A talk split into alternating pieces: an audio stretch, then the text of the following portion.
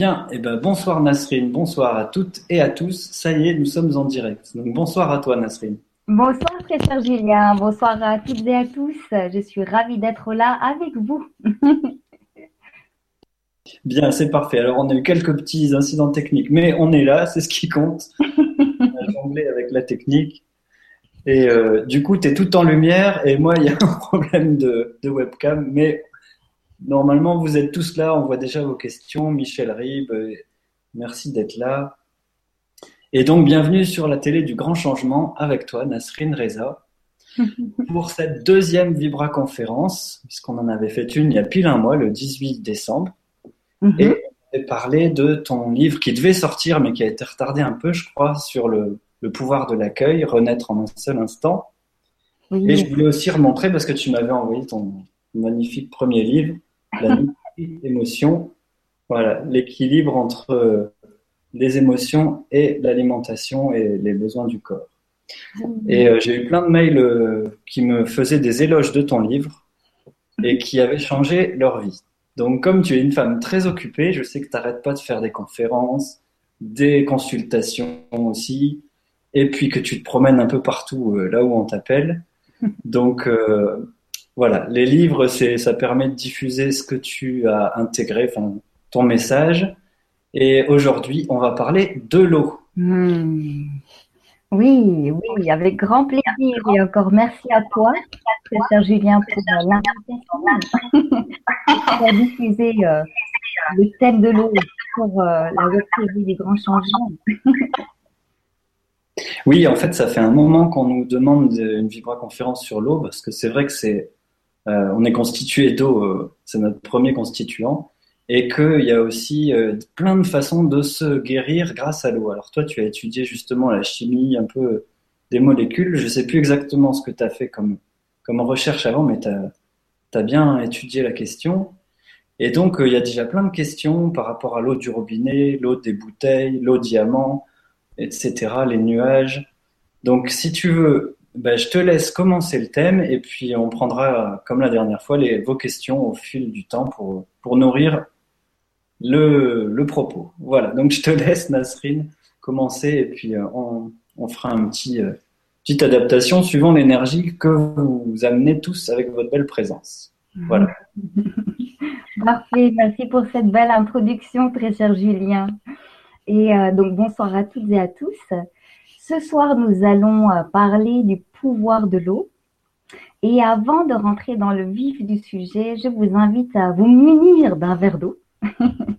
Comme ça, nous allons non seulement en parler, mais nous allons expérimenter aussi ce qu'est l'eau, ce que l'eau, euh, comment elle influence le corps physique, mais pas seulement, comment elle influence aussi notre euh, mental et nos émotions, puisque l'eau est un vaste sujet L'objectif de ce soir vraiment repose sur euh, une image globale, c'est-à-dire pour que vous ayez suffisamment d'informations à portée de main afin d'utiliser l'eau à bon escient face au corps, à la tête et au cœur.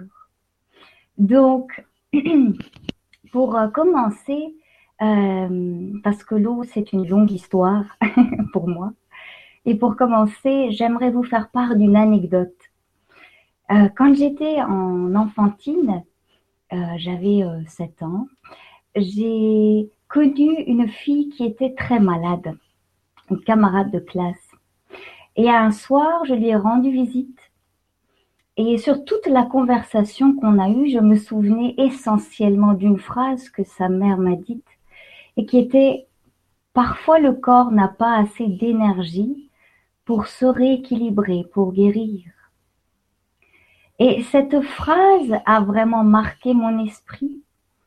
Et comme j'étais petite, dans toute ma naïveté, j'ai bien sûr été demandée au professeur, que faut-il faire pour apporter suffisamment d'énergie au corps de mon amie pour qu'elle puisse guérir? Les professeurs étaient censés tout savoir, mais je n'ai pas reçu de réponse euh, à cette question jusqu'à ce que la vie m'amène finalement à suivre des milliers de patients sur leur chemin de guérison. Ce sont eux qui ont amené cette réponse. Ce que j'ai pu observer, c'est que toutes ces personnes et qui souffrait de, divers problèmes physiques, psychiques, émotionnels, euh, de cancer, euh, sclérose en plaques, allergies, insomnie, dépression, euh, troubles alimentaires, et, et j'en passe, présentaient au final tous le même symptôme. Ils souffraient tous d'un manque hydrique corporel. J'étais euh, très étonnée d'observer ce point commun et euh, c'est exactement cette révélation, cette constatation qui a donné naissance à mon premier livre, La Nutri-Émotion, euh, et qui forme vraiment, je dirais que l'eau forme le cœur de cette approche, l'eau et les émotions. Alors, à travers ces différentes observations, au fil du temps, et en suivant ces personnes, euh, je suis retournée un peu à travers mes propres recherches et l'histoire de la vie, aux origines de la vie. Alors, euh, la première cellule est née dans un océan primitif, donc dans de l'eau. Et cette première cellule s'est nourrie essentiellement d'eau. Bien sûr, il y avait d'autres composants, mais essentiellement d'eau, pour finalement donner naissance à ce corps physique-ci, ce corps physique qui est l'extension de cette vieille première cellule. Et ce corps physique, à partir de maintenant, j'aimerais vraiment, durant toute cette visioconférence, je vous invite vraiment à considérer ce corps physique comme une flaque d'eau. Parce qu'il est essentiellement constitué d'eau. Et sa première source d'énergie, comme pour cette première cellule qui a vu euh, le jour il y a fort longtemps, sa première source d'énergie n'est autre que l'eau. Alors, par rapport à cette euh, source d'énergie, hein, on dit que sans eau, il n'y a pas de vie, c'est ce qu'on retrouve ici sur planète Terre, hein, une belle planète bleue qui regorge d'eau. il est donc très important de comprendre que ce véhicule terrestre ne peut pas vivre, déjà fondamentalement ne peut pas vivre, n'aurait pas pu naître et ne peut pas vivre sans eau. Voyez-vous, l'eau est finalement pas qu'un simple fluide qui transporte euh, les nutriments, n'est pas qu'un simple solvant. L'eau permet à votre corps physique de générer l'énergie nécessaire à toutes ses fonctions. Et quand je parle de toutes les fonctions, il ne s'agit pas uniquement de fonctions physiques, mais également de l'activité mentale et émotionnelle. L'eau a donc une influence sur ces trois aspects. Et s'il manque de l'eau dans le corps, on retrouve un déséquilibre au niveau mental et au niveau émotionnel également. Alors permettez-moi, je vais juste hydrater le corps. Alors j'en profite pour te poser une première question, Nasrine, qui m'est venue quand tu as parlé du taux hydrique euh, comment tu te rends compte que les gens euh, sont en manque d'eau? Oui. Alors, euh, le manque d'eau, il y a aujourd'hui des, des, des, personnes plus ou moins sophistiquées qui permettent de calculer en moyenne le taux hydrique euh, ce n'est pas, ce n'est pas très, ce n'est pas très détaillé hein, ce que ce PES personne nous donne comme indication, mais ça nous donne déjà une bonne vue d'ensemble sur en fait le taux hydrique, la masse musculaire et la masse graisseuse. Et à partir de ces trois éléments, on peut encore mieux calculer le taux hydrique. Mais fondamentalement, un taux hydrique insuffisant amène systématiquement à des déséquilibres tels que la douleur, l'insomnie, l'anxiété, c'est, c'est vraiment le point commun à tout déséquilibre. Et ça peut paraître banal, pour moi c'était une grande révélation, mais ça peut paraître banal que de se dire s'il n'y a pas assez d'eau dans ce corps, toute cette entité corps mental, émotion se retrouve déséquilibrée. Donc euh, c'est déjà par ce biais-là d'un personne qu'on peut, si on a envie d'avoir des chiffres, qu'on peut se rendre compte du taux hydrique corporel. D'accord, donc c'est des un personnes sophistiquées quand même qui a la masse graisseuse, le taux euh, d'eau dans l'organisme, etc. C'est pas un pèse personne lambda, je veux dire. Tout à fait, tout à fait. C'est quelque chose d'un peu plus sophistiqué que ce qu'on peut retrouver euh, dans le supermarché. Mais au-delà, au-delà de ce que le PES personne pourrait vous donner comme indication, euh, vous verrez au fait en, suivant euh, euh, une absorption d'eau régulière, vous vous rendrez compte vous-même quand l'eau ou quand le corps manque d'eau ou pas. Vous verrez ça au fil vraiment de la visioconférence. D'accord, bah, merci pour cette première précision, Nasrine. Je te laisse continuer parce que tu connais ton sujet. Avec grand plaisir, avec grand plaisir.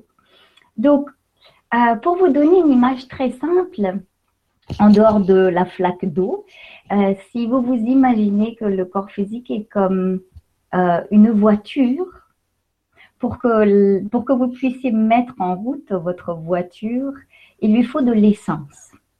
Alors pour le corps physique, c'est pareil. Sans eau, le corps physique euh, a de la peine à se mettre en route et a de la peine à gérer ses différentes fonctions. Euh, ce qui est important à observer, c'est que il ne s'agit pas, et c'est souvent, c'est une remarque que je reçois très souvent, les gens me disent combien d'eau faut-il boire? Alors, chaque corps physique est unique. Et chaque corps physique a ses besoins en eau qui lui sont propres. Il ne me servirait donc à rien de vous dire euh, buvez 2 euh, litres d'eau par jour. On sait qu'un minimum d'eau est nécessaire. En règle générale, on parle d'un litre et demi, voire de 2 litres d'eau. Mais tout cela dépend vraiment de votre activité physique dans, dans la vie quotidienne, de l'état de stress mental, et je vous, expliquerai pourquoi après, et également de votre système émotionnel. Donc, en règle générale, moi, je le fais par un bilan intuitif. Les gens m'appellent et font un bilan intuitif, et à partir de ces informations, je peux leur donner des indications ciblées par rapport à la consommation d'eau, la quantité d'eau. Mais de manière générale, dites-vous que votre corps vous donnera de toute évidence euh, euh, le signal pour que vous alliez vers de l'eau quand c'est juste et bon pour lui. Donc, ce que j'aimerais vous dire par là, c'est qu'il est important de sortir de toute mentalisation parce qu'on nous dit tellement de choses. Buvez telle eau, buvez de l'eau plate, euh, plutôt gazeuse, euh, autant de verres par jour ou, ou, moins ou plus. Et pour finir, le mental s'immisce dans la sphère physique.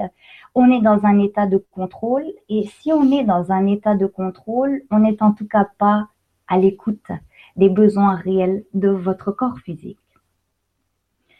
Donc vous verrez au fil vraiment euh, euh, de la visioconférence comment être à l'écoute du corps et quels sont les premiers symptômes aussi qu'il vous envoie en disant là j'ai vraiment besoin de plus d'énergie, là j'ai vraiment besoin d'eau. Est-ce que ça va jusqu'ici très cher Julien? Je te vois, euh, je te vois réagir. Oui, c'est vrai que c'est le premier besoin. Bah, si tu veux, je parcourais déjà un petit peu les questions. Et euh, là, tu parles beaucoup de nos besoins physiologiques et du fonctionnement euh, métabolique des cellules. Donc, c'est vrai que c'est la base.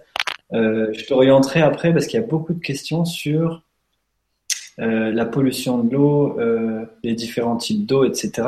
Mais je pense que tu as d'abord envie de développer voilà, cette importance de l'eau dans l'équilibre émotionnel, mental et physique du corps. Donc, je te laisse poursuivre là-dessus. On reviendra après sur vos questions qui sont toutes passionnantes. Merci à vous de cliquer plus d'ailleurs pour les faire monter. Euh, ça aide bien à les sélectionner. ok. Oui. Est-ce que, est-ce que tu peux confirmer? On dit que si on a seulement, si on perd seulement 1 euh, ou 2% de son poids corporel en eau, on perd, je sais plus si c'est 30 ou 50% de ses capacités euh, euh, psychiques et émotionnelles, etc. Alors, euh, je ne, je n'approuverai pas vraiment les chiffres, mais disons que fondamentalement, oui, on observe que dès l'instant où le taux hydrique diminue, je veux dire au-delà de 1 à 2% parce qu'il y a bon nombre de personnes que je suis et qui sont bien en dessous de la moyenne requise au final pour être dans un équilibre. Mais dès l'instant le taux hydrique diminue, ça a systématiquement une influence vraiment sur nos capacités physiques, mentales et émotionnelles, de toute évidence. Mais je ne, je ne me calquerai pas vraiment spécifiquement sur des chiffres. D'accord, oui, c'est un peu comme un moteur. Si on enlève un peu d'huile, il va continuer à fonctionner, mais euh, c'est pas bon pour lui. Voilà qui est, c'est un peu notre huile. Voilà. une très belle analogie, exactement, exactement.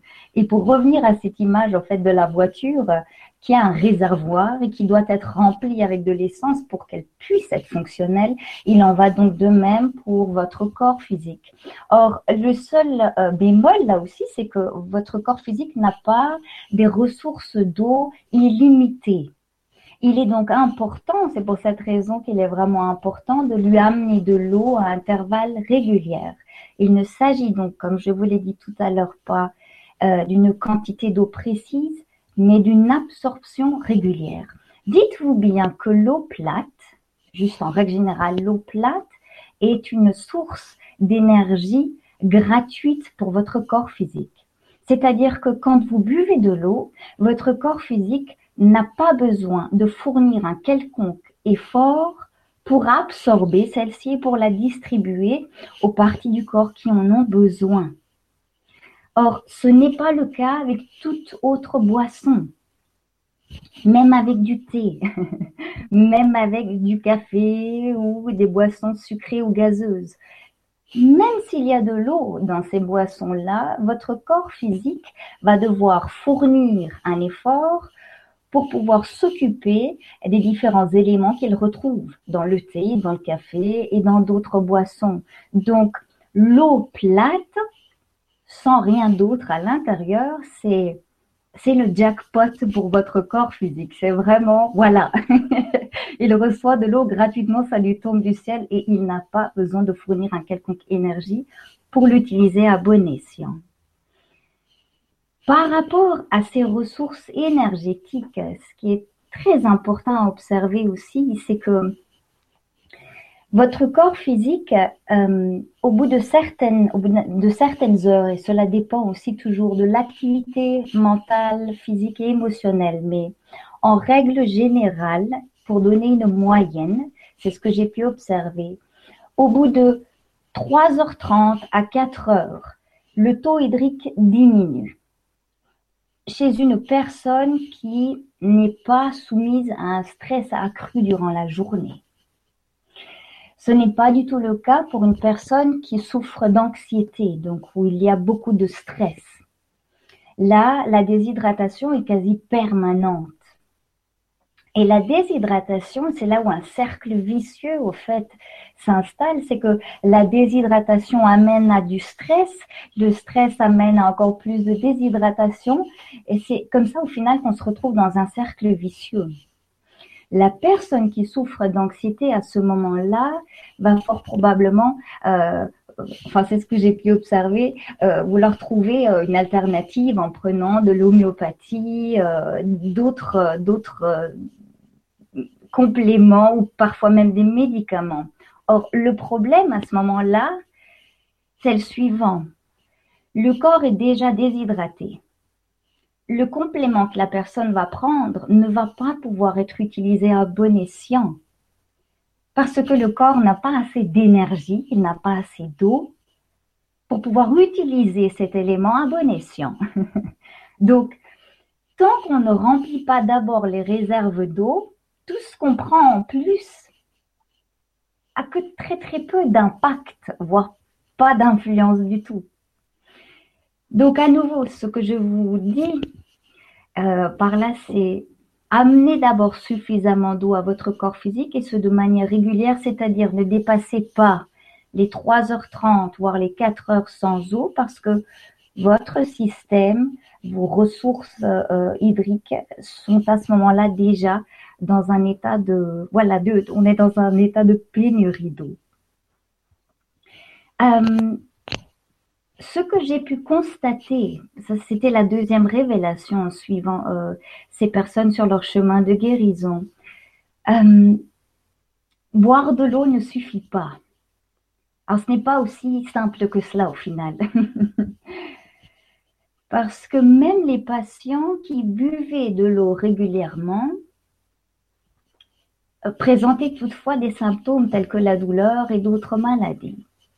Alors, ce que j'ai pu découvrir, et c'était là la deuxième révélation, c'est que dès l'instant où le système émotionnel n'est pas équilibré, et je vous expliquerai ce que cela veut dire par la suite, l'eau que cette personne boit ne peut pas pénétrer à l'intérieur de la cellule.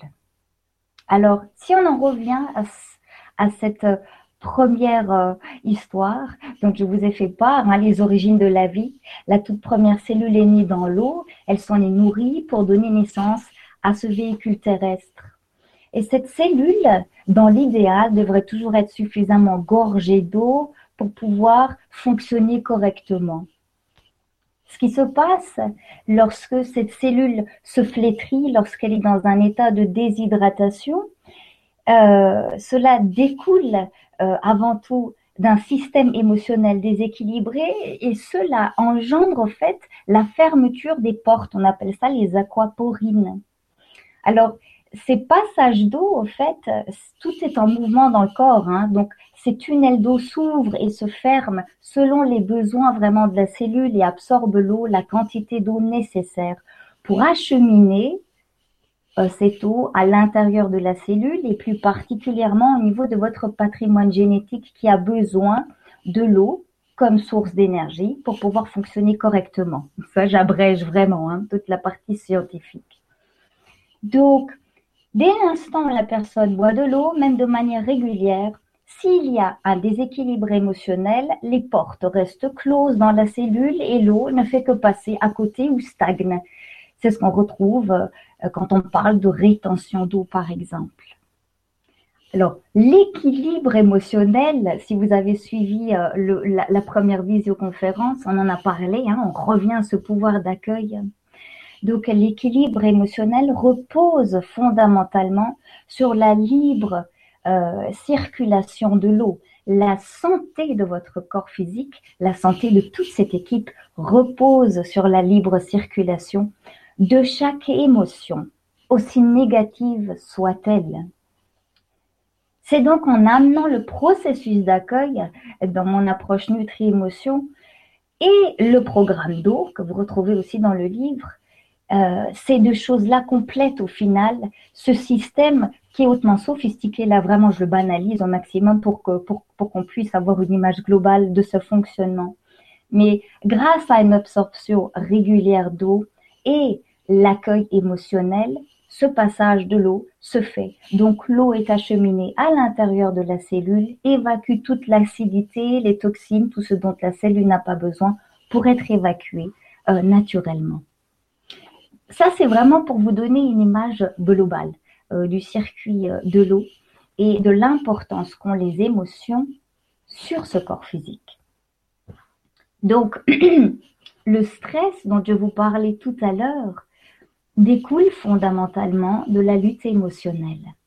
Dès l'instant où votre mental perçoit une émotion, comme la peur par exemple, une personne qui est malade, il y a bien sûr de la peur qui accompagne cet état, mais plus elle va lutter contre cette peur, plus les cellules, les portes des cellules se ferment, moins l'eau va pouvoir euh, pénétrer à l'intérieur de la cellule pour la réénergétiser, pour lui apporter suffisamment d'énergie euh, à la guérison.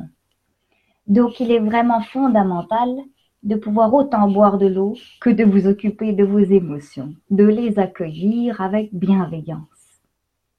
J'espère que ça offre déjà une vue d'ensemble parce que, comme je, vous disais tout à l'heure, c'est un vaste sujet et je n'ai pas envie d'encombrer votre mental avec euh, des choses scientifiques parce que l'objectif, c'est vraiment d'avoir une vision globale pour que vous puissiez utiliser l'eau à bon escient par la suite. et je vous invite à, je vous dis santé, je vous invite à boire une gorgée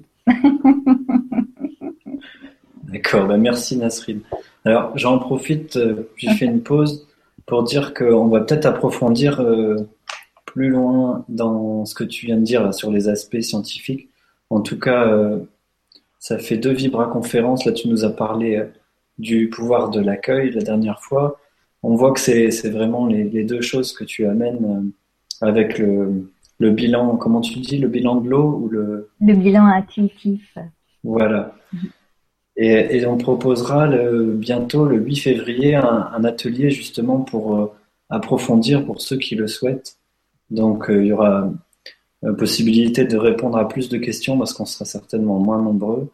Et il y aura, si vous êtes inscrit euh, à ma newsletter sur Fondation Nouvelle Terre ou sur ton site aussi nasrinreza.com, bah, vous aurez les, les informations pour participer bientôt.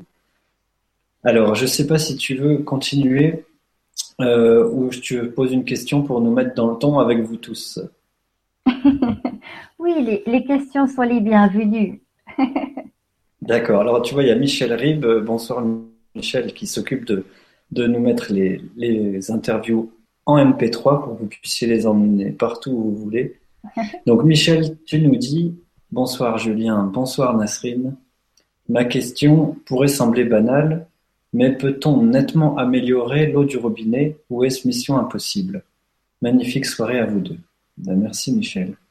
Hmm, merci très cher Michel pour cette question et euh, merci euh, pour, euh, pour l'MP3 que tu fais merveilleusement bien. Alors par rapport à ta question, très cher Michel, c'est un sujet que j'aimerais aborder aussi après un peu plus en profondeur. Euh, quelle eau boire? Est-ce qu'on peut améliorer l'eau? Est-ce qu'il faut euh, de l'eau euh, diamant? Est-ce qu'il faut énergétiser l'eau d'une certaine manière?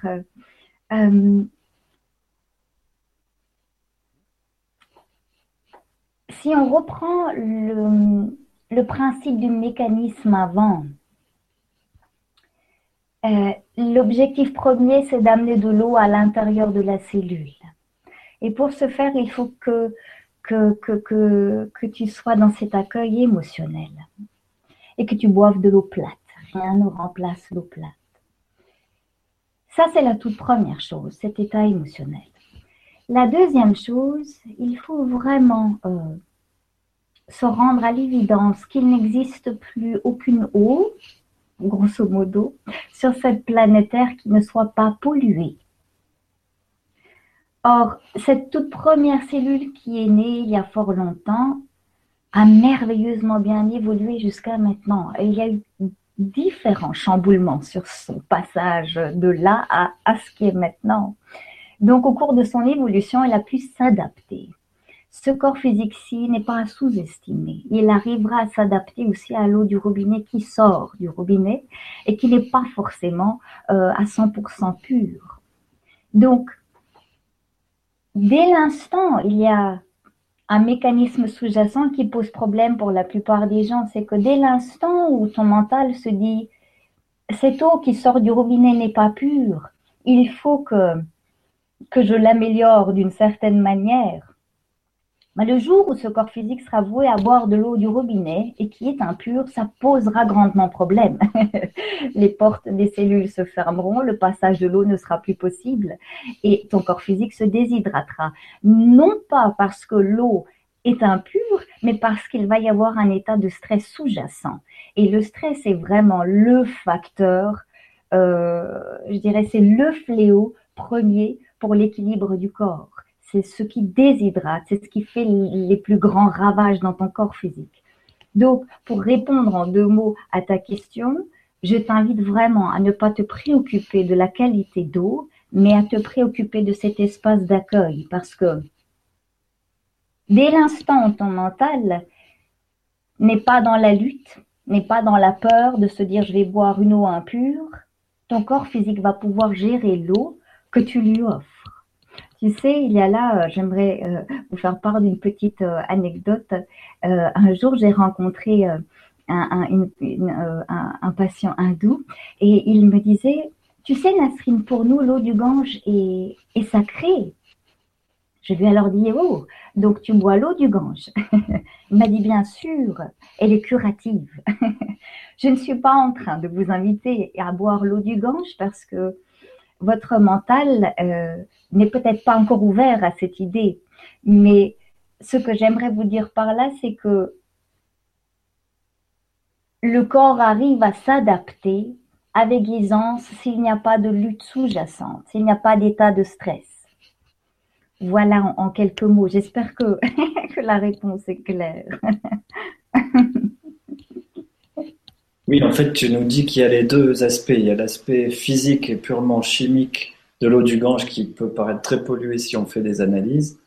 Et il y a l'aspect euh, de comment on la boit, quoi, dans quel, euh, dans quel état d'esprit. Et c'est, c'est le plus important, en fait.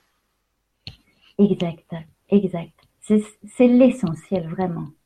Tout à fait, très cher Julien. D'accord. Bien. Alors, je vois qu'on n'est pas les seuls à avoir des petits, avoir eu des petits soucis techniques. J'entends qu'il y a des, il y a des auditeurs qui nous disent que ça rame un peu sur le site. Donc, merci de votre patience. Ah. Euh, ça fait quelques temps que sur euh, Google Hangout et YouTube, il y a des petits ralentissements peut-être qu'il y a beaucoup de monde, ils n'arrivent pas à suivre pour gérer le, le, le développement de tout ça.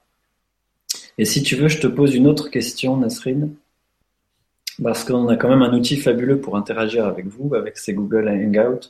Mhm. Et, euh, et je sais qu'il y a beaucoup de monde qui te demande des visioconférences, donc c'est un plaisir de les faire avec toi, Mhm. parce que tu es tellement occupé que tu peux pas en faire euh, aussi souvent que, que les gens t'en demandent. Mhm. Et donc, de répondre à vos questions, c'est vraiment précieux. Alors, il y a Xin Hodson qui nous demande, tu nous dis, pour améliorer la qualité de l'eau du robinet et enlever ses composants nocifs, notamment les médicaments et les contraceptifs, c'est vrai qu'on entend beaucoup parler de- des antibiotiques, de, de tout ce qui est rejeté dans les eaux usées et qui retourne dans l'eau du robinet. Mhm. Est-ce que le magnétisme et une intention bien posée? Sont-ils efficaces? Faut-il déclarer son amour à l'eau à chaque verre en le bénissant? Merci. Et j'en profite pour ajouter ce qui m'a bien plu, que tu disais que l'eau, on peut la manger au lieu de la boire. Et ça, ça m'a bien inspiré. Donc c'est Xin qui nous pose cette question. Merci, très chère Xine, de cette merveilleuse question. Euh, euh, à nouveau, euh, magnétiser l'eau, l'eau est polluée, c'est- certain, c'est une évidence. Chimiquement, mais aussi émotionnellement. On sait que l'eau s'imprègne non seulement des substances chimiques, mais aussi des émotions.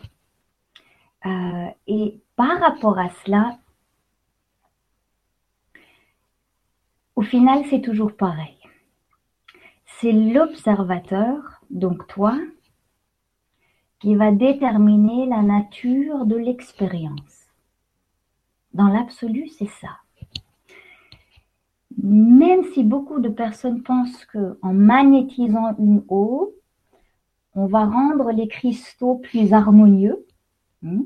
Il, y a, eu beaucoup de recherches à ce niveau-là qui disent que en émettant une bonne intention, comme euh, euh, cette source est cura- cette eau est curative, ou euh, en disant je t'aime à l'eau, ces cristaux d'eau vont s'harmoniser d'une certaine manière.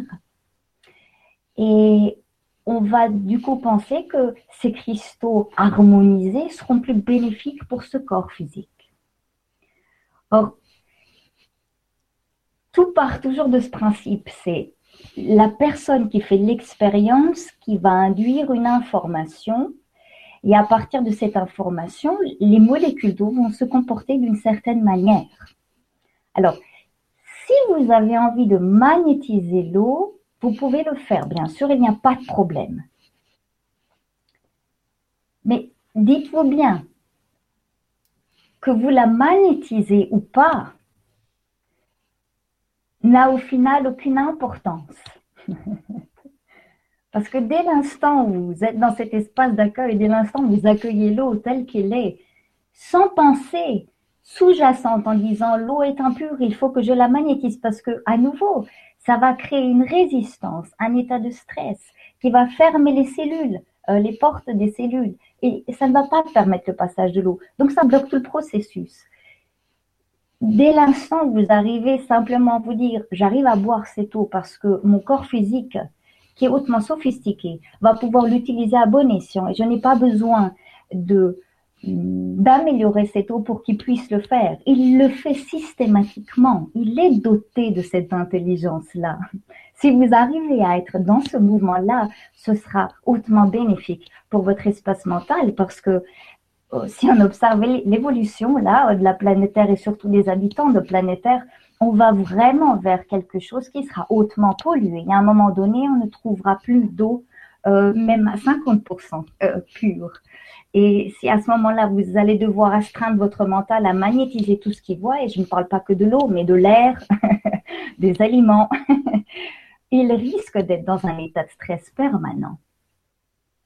Donc, la question qu'il faudrait peut-être se poser, c'est pourquoi est-ce que je veux magnétiser l'eau? La réponse est évidente, c'est parce qu'il y a une peur sous-jacente. Votre mental a enregistré ces informations parvenant des médias et d'autres sources d'informations en disant que l'eau est impure et donc il faut faire attention. C'est donc cette peur-là qui invite le mental à trouver une, une, solution, à trouver un outil pour essayer de transcender la peur. Ça ne transcende pas en soi les molécules d'eau. Vous savez, l'eau change tout le temps hein, et tout est toujours en mouvement. Et même si vous avez harmonisé ces molécules d'eau, elles ne vont pas rester figées telles quelles. Tout bouge tout le temps. Il suffit qu'il y ait une autre pensée qui vienne et tout sera à nouveau en mouvement. Donc on ne peut pas figer. Il est fondamentalement faux même d'un point de vue scientifique, de dire qu'on peut figer l'énergie. Non, elle se transforme tout le temps.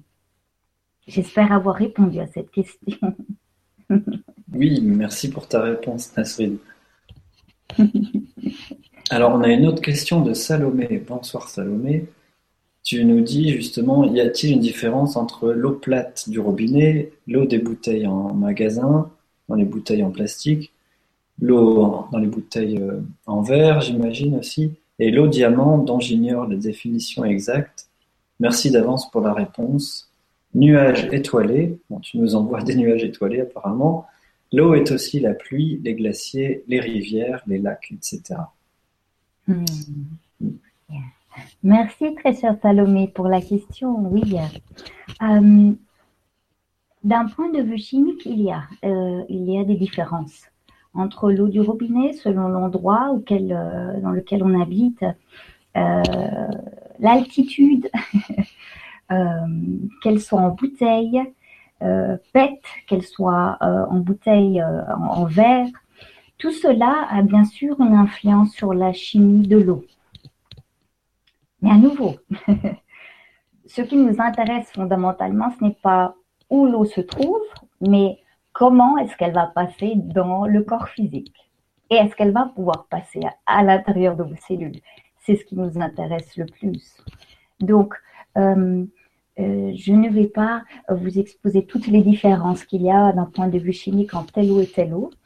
Euh, j'aimerais vraiment rester focalisé sur votre aptitude à boire l'eau dans un état d'accueil. Et je vais vous le répéter très souvent parce que c'est vraiment là où se trouve l'essentiel. Ben, merci à toi, Nasrin, pour la réponse. De tout cœur. Alors, il y a plusieurs questions sur l'eau diamant aussi. Euh, je ne sais pas si tu connais l'eau diamant, Nasrin. Hmm. J'ai entendu parler de l'eau diamant, oui. Et on demande, alors je te pose, euh, je résume deux questions en fait. Il y a Cercle Info, donc euh, c'est Source, si je me souviens bien, qui nous demande si tu as trouvé d'autres pistes au-delà de celle du défunt Emoto Masuro au Japon. Hmm. Et puis on pourra parler de l'eau diamant, j'en sais quelques petites choses si tu veux après, mais euh, voilà, est-ce que tu as d'autres pistes? Justement Tu disais que la pensée, l'émotion, la, l'accueil dans lequel on est quand on, mange l'eau euh, est plus important en fait que qu'on boive l'eau du Gange ou l'eau du robinet ou en bouteille en plastique. Donc, euh, est-ce que tu as d'autres pistes au-delà de celles de, de Masuro et Moto Oui, oui. Alors, et, Moto est bien sûr une, une référence par rapport, par rapport à ses recherches parce qu'il a vraiment pu mettre à la lumière un comportement qu'on associe à l'eau euh, il ne s'agit pas, euh, à vrai dire, de l'eau elle-même, mais des ponts hydrogènes. Alors, les ponts hydrogènes, c'est ce qu'on retrouve entre euh, ces atomes oxygène et hydrogène. Hein. Une molécule d'eau est formée d'un hydrogène, de deux oxygènes. Et entre ces atomes, il y a des liaisons hydrogènes, des ponts hydrogènes. Alors, ce qui se passe, c'est que ces ponts hydrogènes, en fait, ont une structure, ce sont elles qui changent de structure selon l'intention qu'on va euh, émettre face à telle eau. C'est donc quelque chose qui, comme je vous le disais tout à l'heure, est tout le temps en mouvement. Et dans ce que j'ai pu observer, ce qui m'intéressait le plus n'est pas l'eau à proprement dire, mais ces ponts hydrogènes qu'on retrouve en abondance dans de l'eau plate essentiellement. Et dans toutes les eaux plates, que ce soit celle du Gange ou que ce soit celle de votre robinet, ces ponts hydrogènes sont omniprésents. Alors à quoi sert un pont hydrogène? Un pont hydrogène, c'est comme un c'est comme un câble qui achemine de l'information du point A au point B. Et ces ponts hydrogènes sont omniprésents dans ce véhicule terrestre. On les retrouve euh, au niveau vraiment microscopique, c'est-à-dire ces ponts hydrogènes, c'est ce qui lie les, doubles brins de l'ADN, hein, cette double hélice, cet escalier. Donc, on le retrouve à ce niveau-là on retrouve ces ponts hydrogènes partout au final parce que ce sont ces ponts-là qui vont permettre la communication cellulaire. Donc, chaque cellule a besoin d'être informée de ce qu'il se passe dans son noyau, donc dans son propre cerveau, là où se, se logent les gènes, mais elle doit aussi être informée de ce qu'il se passe dans son environnement. Donc c'est comme si euh, elle était tout le temps connectée avec son intérieur et son espace extérieur. Et cela se fait grâce à la présence de ces ponts hydrogènes. D'où l'importance de boire de l'eau parce que c'est là où on les retrouve en plus grande quantité. Et ces ponts hydrogènes, en fait, plus il y en a dans le corps, plus la communication cellulaire est aisée. Donc, chaque cellule peut être informée, peut informer sa voisine de ce qui est nécessaire de faire à un instant précis pour maintenir l'équilibre. Autre chose aussi en lien avec ces ponts hydrogènes, c'est que ils sont, ils représentent en fait le vecteur de communication émotionnelle. C'est grâce à eux que l'émotion peut parvenir à l'intérieur de la cellule, à l'intérieur donc de ce noyau cellulaire. Donc, c'est surtout là-dessus que j'ai porté euh, mon, attention euh, durant ces dix, dernières années. Euh, je ne me réfère pas généralement au pont hydrogène parce que c'est parfois un peu abstrait pour les gens. Je parle plutôt d'eau. Mais à nouveau, ces ponts hydrogènes prennent des structures différentes selon l'information qui est donnée, selon l'état d'âme, selon la pensée, mais ça bouge continuellement. Donc, il ne sert à rien de vouloir figer quoi que ce soit d'une certaine manière, parce que ça rebouge dès l'instant où ça s'est acheminé à l'intérieur du corps. D'accord, merci pour ta réponse, Nasrine. Mm. Merci à Source pour sa question. Euh, maintenant, on a Marion qui est là. Ben, bonsoir à toi, Marion. Euh, Marion est animatrice aussi sur le grand changement et elle nous parle souvent de l'éducation à la maison pour les enfants parce que tu fais, tu fais ça avec tes enfants merveilleusement bien et tu le montres en plus en exemple, Marion. Et aussi, tu viens euh, parfois nous parler d'alimentation vivante, d'élever son taux vibratoire avec l'alimentation euh, vivante. Donc, la question que tu nous poses, Marion, c'est est-ce que les flocons de neige, toi qui habites dans les montagnes en plus, Nasrine, est-ce que les flocons de neige ont une influence sur notre structure énergétique? Plein de gros bisous à tous les deux, on vous aime. Ben, nous aussi, on t'aime, Mario. Très cher Mario, merci, merci pour, euh, pour cette vague d'amour et merci pour cette question. Alors, euh, vois-tu, il n'y a pas que les flocons de neige qui, euh, qui ont une influence sur nous, tout a une influence sur cet être humain. Euh, et ce qui l'influence le plus, c'est toujours, toujours, toujours l'émotion. Or, euh, chaque être humain est connecté à un système émotionnel collectif.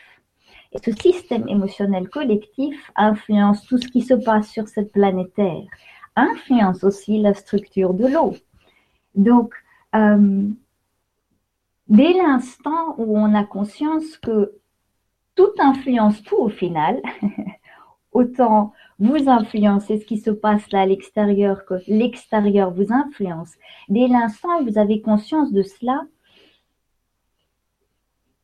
vous allez systématiquement porter votre attention sur ce qui se passe a priori dans cet espace intérieur, parce que c'est à travers lui que vous allez pouvoir percevoir toute forme de résistance et qui pourrait générer des problèmes à l'extérieur.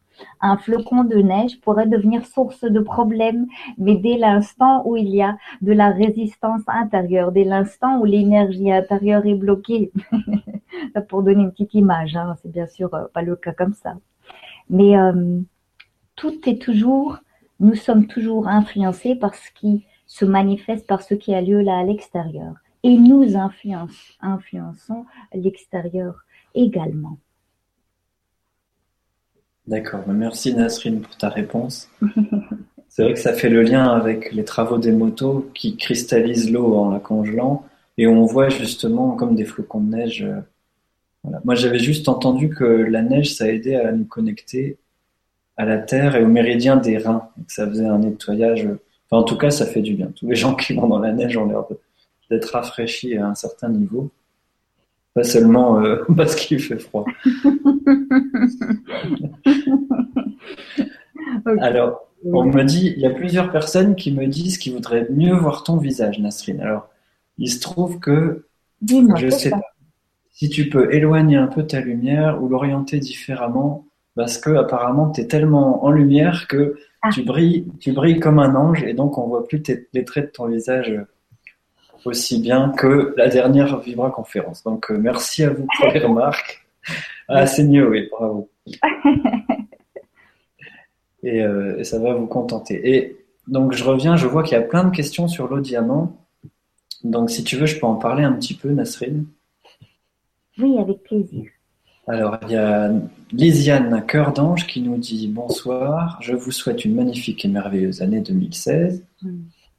Peux-tu nous parler de l'eau diamant? Je l'utilise chaque jour, elle est super. Belle vibra à tous, je la regarderai en replay. Bisous de cœur à cœur. Donc, euh, si tu veux, l'eau diamant, ça fait une dizaine d'années que je connais bien Joël Ducatillon et que j'utilise ces technologies. Donc, c'est des encodeurs en, verre euh, où il y a des codes quantiques dedans. Et il n'y a pas d'études scientifiques à proprement parler avec des, des recherches, euh, parce que c'est un sujet qui est un peu avant-gardiste. Mais il y a des chercheurs du CNRS qui ont déjà euh, vu Joël euh, plusieurs fois et qui lui ont dit que ça changeait quelque chose au niveau subatomique dans les bosons, alors des particules qui seraient un petit peu, tu parlais des ponts hydrogènes, des particules qui feraient que ça, ça casse un petit peu les automatismes au niveau intracellulaire donc l'eau diamant, c'est une eau qu'on fabrique juste en trempant un encodeur. Alors il y en a plusieurs tailles euh, parce que depuis dix ans il a fait plusieurs outils quantiques comme ça. Et si tu veux l'eau diamant, on trempe le tube pendant une douzaine d'heures et on obtient de l'eau diamant qu'on peut dupliquer à volonté, à l'infini après. Un peu comme pour l'homéopathie. Sauf que là, il ne s'agit pas du tout d'une information, mais il s'agit plutôt d'une conscience. Alors, c'est une eau qui aide à nous transformer, euh, à peut-être être plus dans le pouvoir de l'accueil, justement, par rapport aux émotions, et à, accueillir nos schémas, nos comportements, toutes nos mémoires, tu sais, les, choses transgénérationnelles ou les mémoires de l'âme. Donc c'est un domaine euh, qui est assez euh, peu connu, qui est encore en exploration. Et ce que je voulais dire d'important, c'est que l'eau diamant, voilà, vous êtes nombreux à en boire parce qu'on en a distribué plusieurs fois à Tours ou dans d'autres rencontres avec euh, le grand changement. Et qu'il y a plusieurs euh, témoignages assez significatifs. Par exemple, les animaux, quand on leur propose deux écuelles, un cheval ou un chat ou un chien, il va se tourner vers l'eau diamant intuitivement. Donc ça, c'est un premier point qui est, euh, voilà, juste un constat, comme s'il sentait qu'elle a quelque chose qui peut leur faire plus de bien. Et il y a aussi un homme qui parlait des centrales nucléaires, qui a travaillé dans des centrales et qui a remarqué que les taux de métaux lourds avaient diminué dans les bassins. Il avait mis de l'eau diamant dans des bassins où il y a de l'uranium et au bout de quelques semaines, il avait mesuré, il a vu que ça diminuait progressivement. Donc apparemment, c'est une eau qui a euh, fait une sorte de baptême de l'ADN ou de voilà, qui a une influence vibratoire énergétique euh, au-delà du physique, mais qui agit aussi sur le physique. C'était pour répondre à toutes vos questions. Et on en reparlera peut-être dans la prochaine Vibra conférence avec Joël. Et euh, voilà. Donc, euh, merci d'avoir pris le temps de m'écouter un peu, Nasrine. Pour une fois, c'est moi qui parlais. Avec grand plaisir.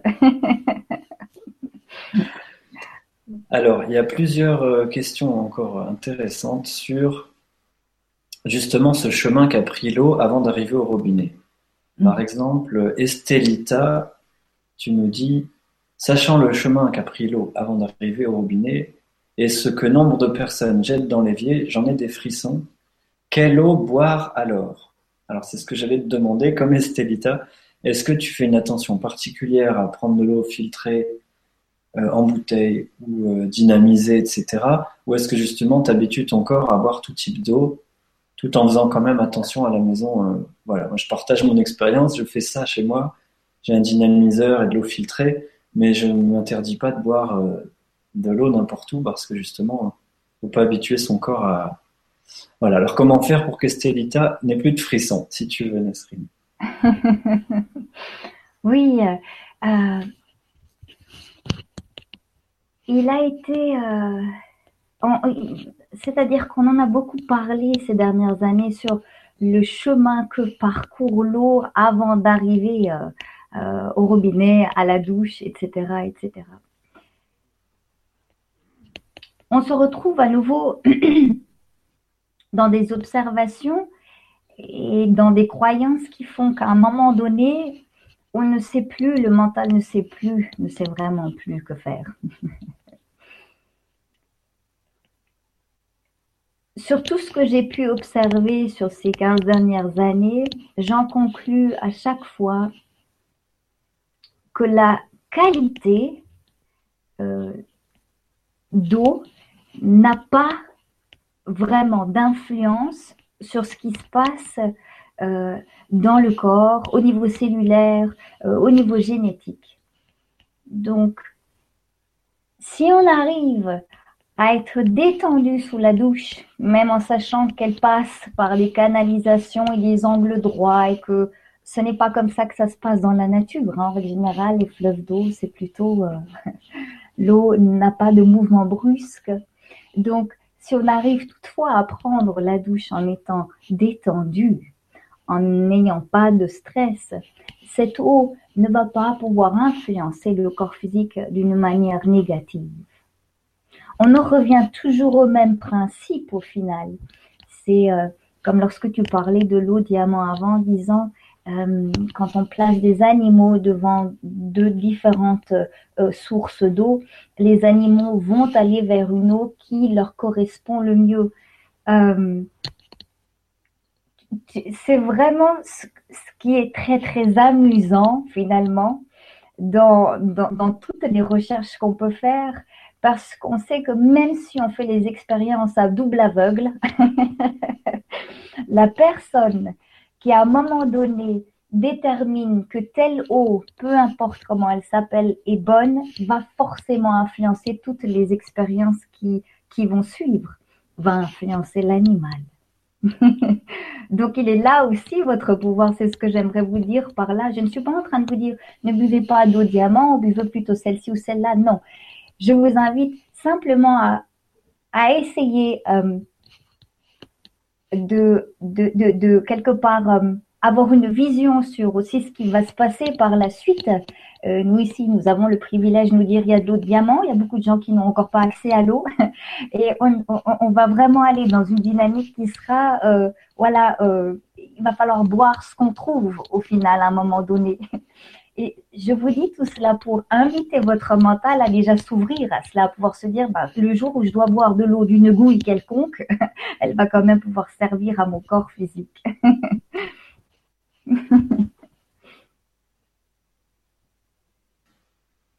Eh merci pour ta réponse, Nasrine.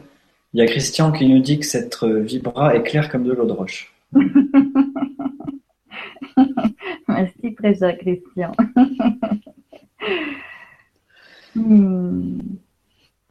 Bien, alors, euh, je voulais te poser une autre question. Il y a Victor euh, aussi euh, qui nous demande une question intéressante, Victor, qui est réflexologue et non, que je dise pas de bêtises. Si, c'est ça, il il s'occupe de réharmoniser en s'occupant des pieds. Voilà. Donc, Victor, je vais pas dire de mots pour pas faire de bêtises.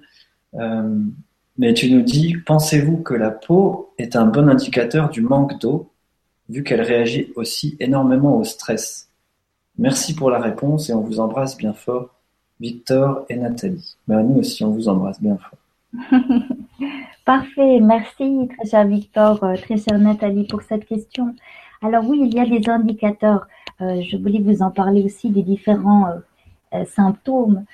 la peau est, fait partie d'un des organes qui a essentiellement ou beaucoup besoin d'eau. Donc, une déshydratation cutanée nous permet avant tout vraiment d'observer dans quel état d'hydratation se trouve non pas le corps, mais l'organe peau. Donc ce n'est pas parce que la peau est déshydratée à un endroit du corps que tout le corps est déshydraté.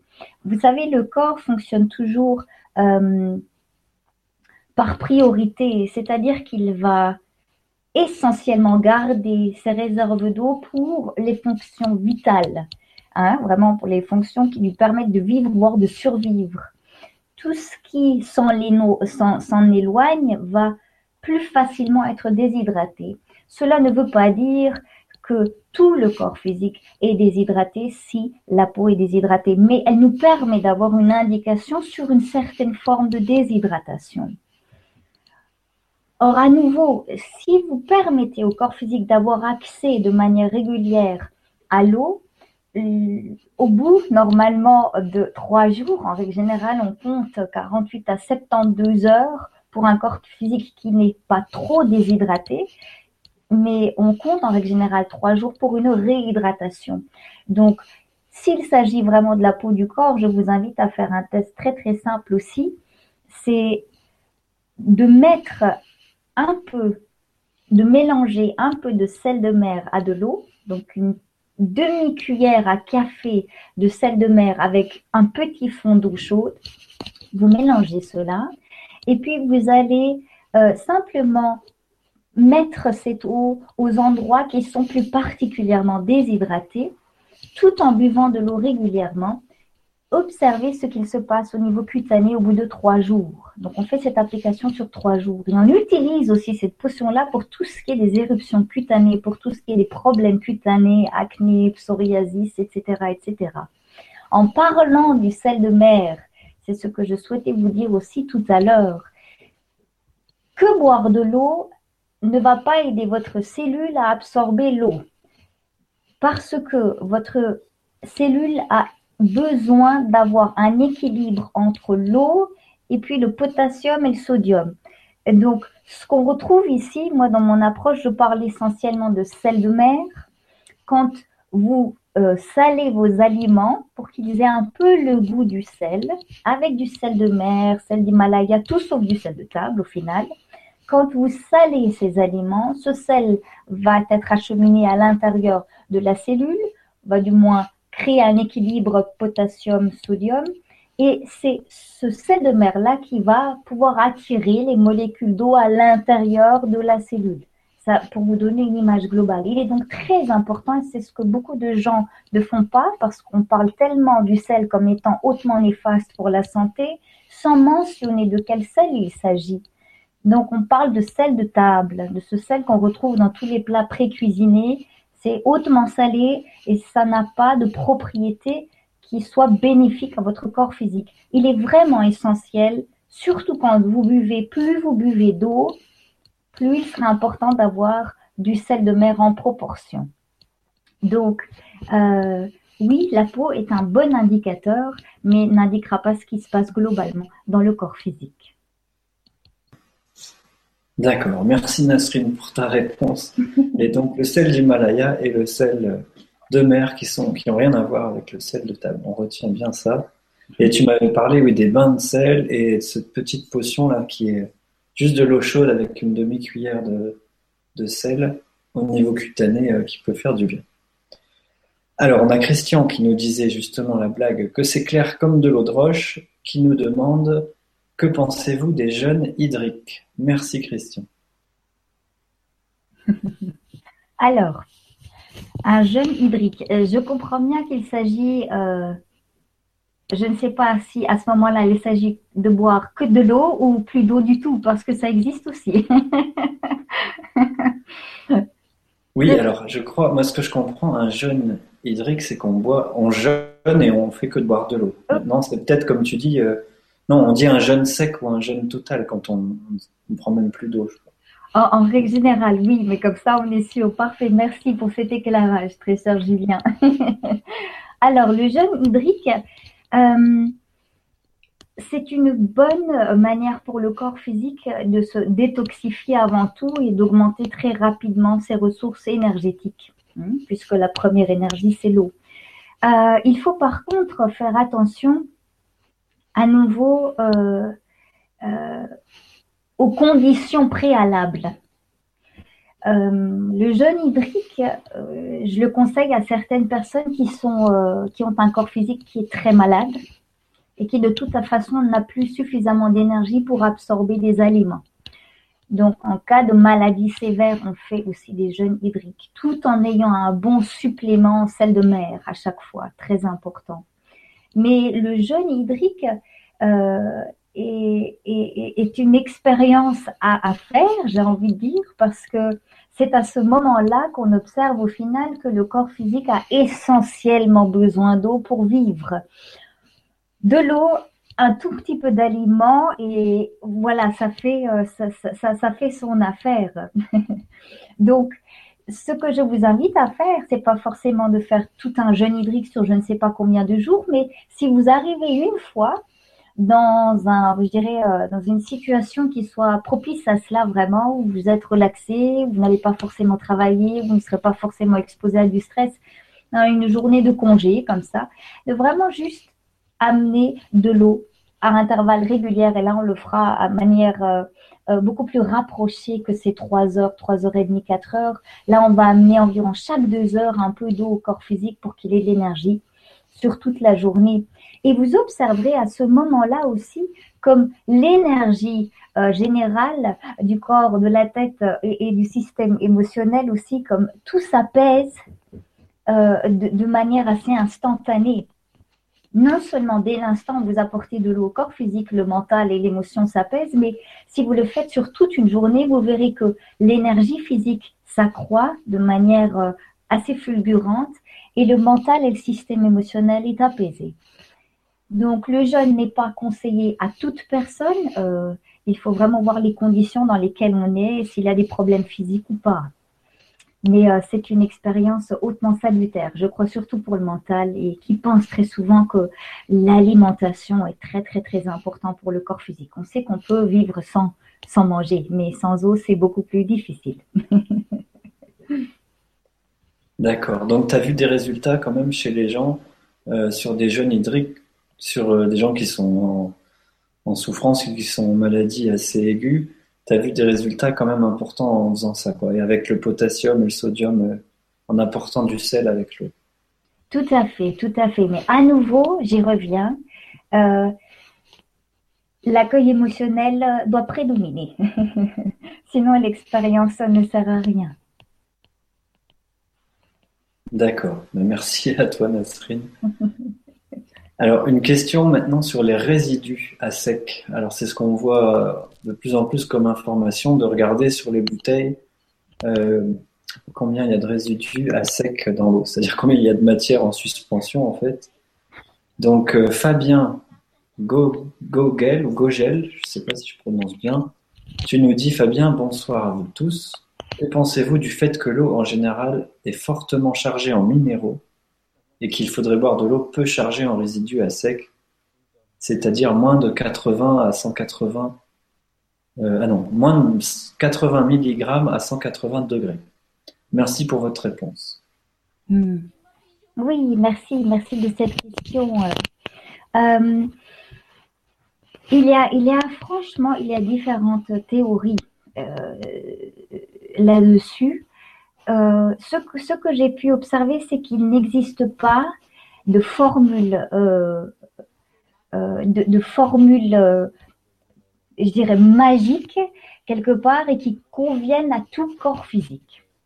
Alors, tout dépend vraiment de chaque corps physique, dans quel état il est, donc au niveau de la santé, dans quel état de stress est le mental, dans quel état est le système émotionnel. À partir de ces données-là, on peut après se dire oui, il faudrait plutôt euh, tel eau ou, ou, tel autre eau. Mais à nouveau, pour moi, ça reste une approche beaucoup trop mentale par rapport à par rapport aux, ressources qu'a votre corps, euh, il peut absorber n'importe quelle eau. Mais euh, la, question, la question est totalement légitime, surtout par rapport à toutes les informations qu'on reçoit à nouveau. Hein.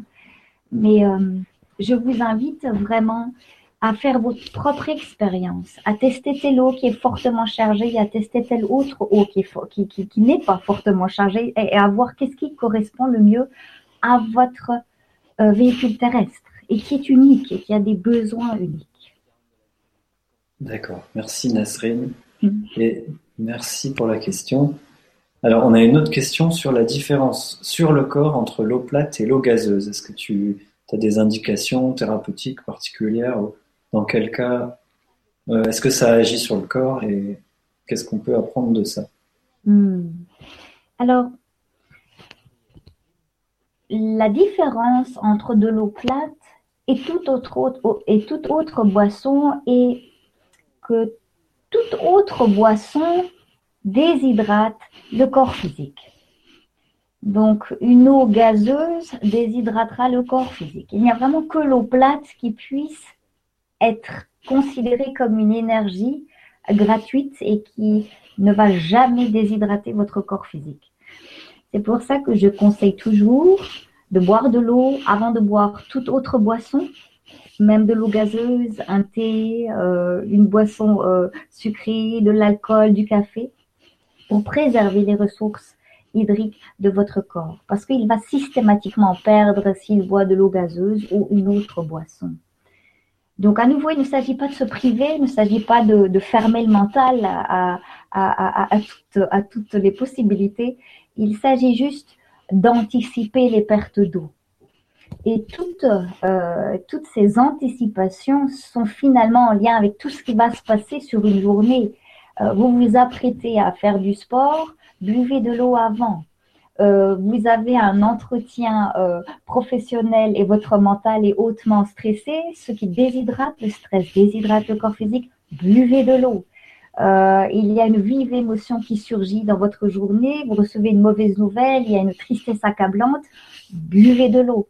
Donc, dès l'instant où vous faites cela, vous préservez vraiment votre corps physique euh, de la déshydratation et donc de modifications euh, épigénétiques et qui sont réversibles dans la majorité des cas, heureusement. D'accord, merci Nasri. Alors, si tu veux, il y a plusieurs commentaires très positifs euh, qui nous disent merci il y a Marianne qui nous dit que c'est une soirée pleine d'enseignements. Bonsoir à toi, Marianne.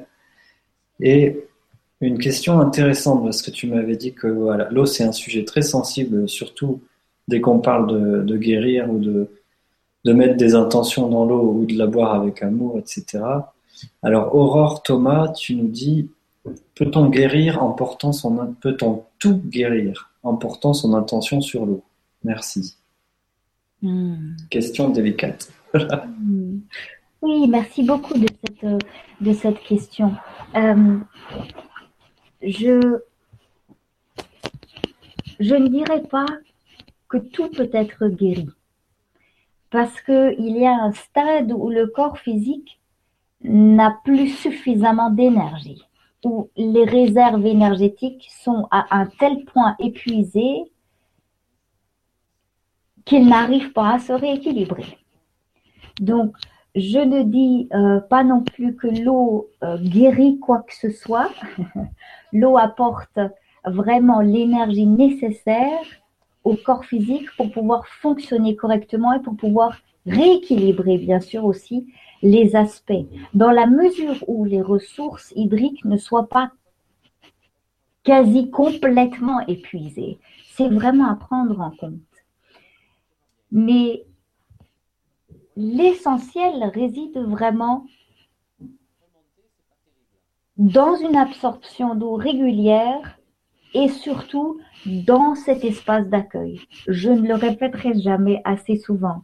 Donc, dès l'instant où vous buvez de l'eau, quand vous tenez cette eau entre vos mains et que vous l'accueillez telle qu'elle est, c'est-à-dire qu'à cet instant-là, vous transcendez toute forme de dualité, toute forme d'idée qui dit ça sort du robinet, ça passait par des angles droits, ce n'est pas de l'eau euh, euh, énergétisée ou diamant ou autre chose. Dès l'instant où vous libérez votre mental de ces pensées, vous neutralisez l'eau. Je vous invite vraiment à faire l'expérience. Vous savez, il y a un, médecin hindou qui parlait d'une expérience qu'il avait faite euh, euh, avec euh, avec avec ses, ses, propres ses propres patients. Il a pris deux verres d'eau et il a dit à un groupe de patients pendant une semaine, vous allez dire à tel verre d'eau tout tout ce qui vous tient à cœur, c'est-à-dire tout ce qui au final est de l'ordre de l'émotion négative. Je te déteste, j'en peux plus, va te faire foutre. Toute négativité devait être émise à ce verre d'eau-là. Puis, un autre groupe de personnes devait émettre toute bonne intention, toute bonne émotion à un autre verre d'eau. Ce qui a été constaté au bout d'une semaine, c'est que le verre d'eau euh, qui a été soumis à toute négativité est devenu, l'eau est devenue euh, brun foncé. Donc a changé de, a changé de couleur. Et l'autre est restée euh, aussi claire, aussi transparente qu'au début. Alors, à nouveau, que s'est-il passé? Dès l'instant où on fait une expérience, on prédispose l'énergie à fonctionner d'une certaine manière. Il est là notre pouvoir. Donc dès l'instant où, le médecin hindou dit on va faire telle expérience, c'est forcément qu'à un moment donné, il doit y avoir deux comportements différents. Cette petite anecdote simplement pour revenir à ce pouvoir d'accueil. Quand vous accueillez l'eau, vous la neutralisez. Je vous invite à faire une expérience si vous avez, si l'opportunité. Prenez de l'eau de votre robinet. Hein, et prenez la même eau du robinet et vous allez simplement accueillir cette eau. Vous allez simplement dire à cette eau, chère eau, je te donne le droit d'être comme tu es maintenant et je t'accueille pleinement. Juste ça. En toute conscience. Pas besoin de faire sur sept jours. En toute conscience. Envoyez ces deux, donc l'eau du robinet et celle à laquelle vous avez, euh, celle que vous avez accueillie, envoyez-la à un labo qui va pouvoir analyser l'eau et observer les résultats. C'est vraiment quelque chose que je vous invite à faire. Parce qu'on parle souvent d'expériences qui ont déjà été faites, de tierces personnes expérimentez. Voyez ce qui se passe avec cette eau, que vous accueillez telle qu'elle, sans émettre une intention, c'est-à-dire sans plus être dans la peur qu'elle soit mauvaise. D'accord, merci Nasrine. Alors, on a, pendant que tu te réhydrates justement, parce que tu nous dis beaucoup de choses, euh, justement, il y a Chantal qui était là à Tours qui nous dit euh, Bonsoir tous les cœurs d'amour, Merci Julien de nous présenter à nouveau la douce et dynamique Nasrine, tant appréciée à Tours. Merci Nasrine de nous partager tes recherches sur l'eau. Donc ça c'est Chantal, voilà, qui voulait te témoigner son appréciation. Merci précieuse Chantal. et il y a Françoise aussi qui nous dit, pour le sel, euh, doit-on mettre un peu de sel dans chaque verre d'eau? Euh, Est-ce que ça peut être un traitement, euh, voilà, si on aime bien boire de l'eau salée ou pas. Est-ce que tu as déjà conseillé ça ou tu connais cette, cette technique de mettre un petit pincé de sel dans chaque verre d'eau? Alors, euh, oui, l'ajout en, sel de mer est quelque chose que je conseille euh, en règle générale très souvent parce que en règle générale, la plupart des corps physiques que je côtoie dans la journée sont pas mal déshydratés. Donc, pour pour augmenter les ressources énergétiques rapidement du corps physique, on intègre un programme d'eau et on va augmenter un petit peu les ressources en sel de mer juste pendant une certaine période, pendant certains jours. Ça dépend vraiment d'un cas à l'autre. Alors par contre, le sel de mer, on ne va jamais le mettre dans de l'eau. On va le poser sur le bout de la langue, le laisser fondre et après cela, on va boire de l'eau. La quantité de sel de mer doit en règle générale être définie. Ça se fait d'un cas à l'autre aussi. C'est pour ça que je fais le bilan intuitif au départ. Mais si on part du principe que vous ne sursalez pas vos aliments et que vous avez euh, que vous ne consommez pas trop de, euh, plats pré-cuisinés qui sont hautement salés, euh, vous pouvez simplement mouiller la pointe de l'index, tremper une fois dans du sel de mer, poser sur le bout de la langue, laisser fondre et puis après boire de l'eau. Et c'est quelque chose, cette petite astuce, euh, je la conseille toujours aux personnes, en règle générale, aux personnes qui souffrent d'insomnie euh, parce que le sel, on sait que le sel de mer est un antihistaminique, est un antidépresseur, est un anti-stress par excellence, permet au fait simplement au fluide du corps d'être mieux géré, ce qui amène systématiquement un apaisement. Donc, si vous souffrez euh, d'insomnie, je vous invite vivement à utiliser cette petite euh, pincée de sel de mer le soir avant d'aller vous coucher sur un laps de temps de 7 jours en règle générale. Ce n'est pas à utiliser s'il y a un problème cardiaque ou un problème rénal. Là, on, doit, on, doit, on doit approfondir pour voir euh, quelle est la quantité de sel de mer qu'on peut utiliser, etc. Mais ce petit apport en sel de mer est aussi utilisable face à des douleurs, euh, une vive douleur, des douleurs chroniques, euh, à maintes, face à maintes, maintes maladies aussi, différentes formes de maladies requièrent aussi une augmentation au niveau du sel de mer et de l'eau. Mais là, à nouveau, il faudrait que, que j'aie plus d'informations pour pouvoir donner de plus en plus d'informations. D'accord. Merci pour ta réponse, cher Nasri. Alors, on a deux questions intéressantes sur euh, le fait de boire et d'être prise dans des activités. Alors, je te pose la première. Et ah oui, avant, j'allais te demander si on peut régler un petit truc au niveau du son. J'ai oublié de te le dire avant. J'ai l'impression que c'est ton micro sur ton, ton chemisier qui, qui fonctionne et il, il, frotte un tout petit peu quand tu bouges. Alors, est-ce que tu veux bien cliquer juste sur la petite roue dentée en haut il y a écrit paramètres? Parce que tu as un micro sur ton ordinateur aussi. Oui. Et si tu vas donc dans paramètres, tu es dessus. Oui. Et tu as microphone, tu peux choisir euh, sur le côté à droite, tu peux choisir euh, microphone intégré. Peut-être si tu arrives à, basculer là-dessus. Alors. Voilà, on vous demande une petite minute, vous pouvez boire un verre d'eau en attendant. Alors, Microphone, j'ai regardé où je l'ai ici. Tu as trouvé la petite roue dentée tout en haut? Oui, oui, voilà, j'ai changé. Et tu as enregistré, parfait. Voilà. Alors, frotte un petit peu ton micro sur ton chemisier qu'on voit si. Voilà, c'est bon. Impeccable. Parfait. Voilà. C'est surtout pour le, pour le MP3, justement, pour euh, quand vous écoutez juste en, en audio, ça sera plus agréable. Alors, merci pour ton, ton effort de technique. merci à toi. On s'améliore chaque jour. en effet. Donc, euh, voilà, il y a des questions très intéressantes sur euh, quand est-ce qu'on sait qu'on doit boire de l'eau? Alors, non, j'ai pas pris la bonne.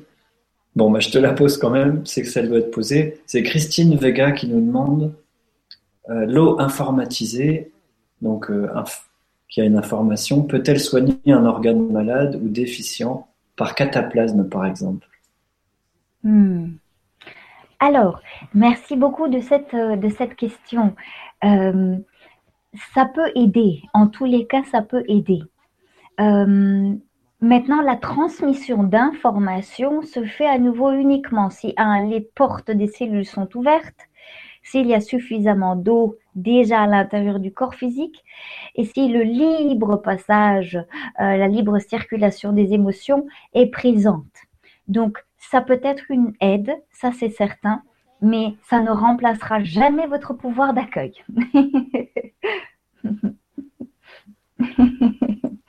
D'accord. Alors, plusieurs questions, je vais essayer de les résumer, il y en a trois en une. Une question qui demande euh, quels sont les indicateurs du manque d'eau? Et il y a deux autres personnes, voilà, Marie et Sophie. Alors Sophie, tu nous dis, voilà, quels sont les indicateurs du manque d'eau? Et justement, c'est un peu la même question. Marie, tu nous demandes, j'ai perdu l'habitude de boire de l'eau pendant le repas. Alors après, je suis prise dans des activités et j'ai oublié de boire.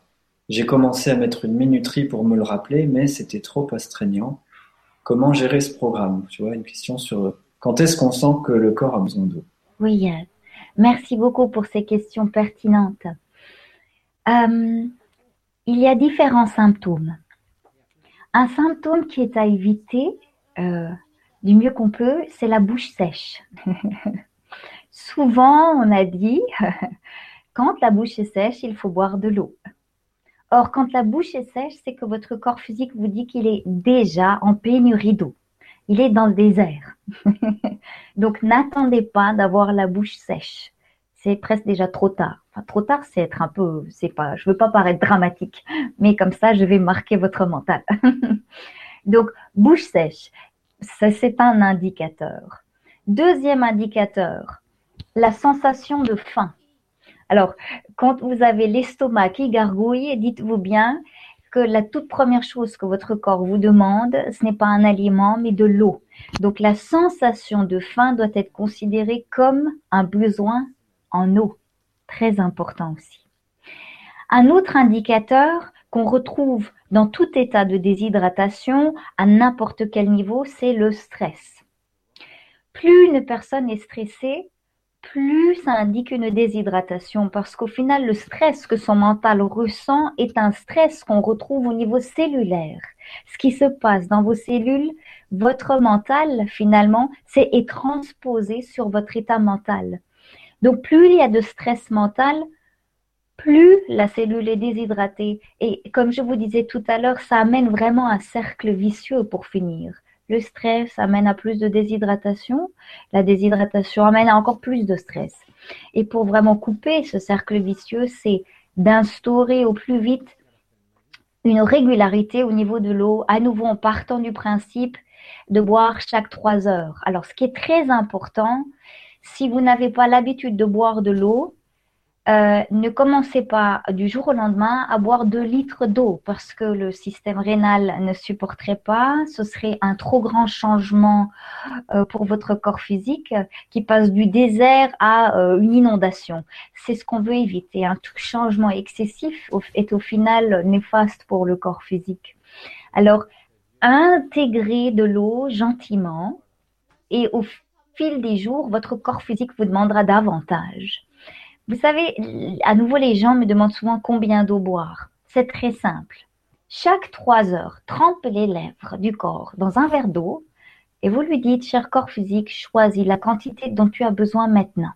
Mais pendant que vous faites cela, il est très important que votre attention soit portée sur le corps physique. Parce que si vous buvez de l'eau et que votre mental est en train de se dire, dans cinq minutes, j'ai rendez-vous et après-demain, il faut que je fasse et hier, je n'ai pas fait, ce verre d'eau va très rapidement être posé à nouveau et il y aura de toute façon un état de stress qui engendrera la fermeture des portes cellulaires. Donc l'eau que vous allez boire ne va pas servir à grand chose. Donc trempez les lèvres de ce corps physique dans un verre d'eau. Soyez en toute conscience là, là avec lui. Dans l'idéal, ayez une respiration ventrale pour relaxer toute votre équipe, corps mental, émotion. Et c'est votre corps qui choisira vraiment la quantité dont il a besoin. Quand je parle de ce rythme d'eau des trois heures, cela ne veut pas dire qu'entre deux, vous n'ayez pas la possibilité de boire de l'eau. Dès l'instant où vous avez un symptôme tel qu'indiqué avant, allez vers de l'eau. Peut-être que le corps a juste besoin d'une gorgée, ce sera peut-être suffisant. L'essentiel, c'est qu'il en est toujours à portée de main. D'où l'importance d'avoir de l'eau avec vous.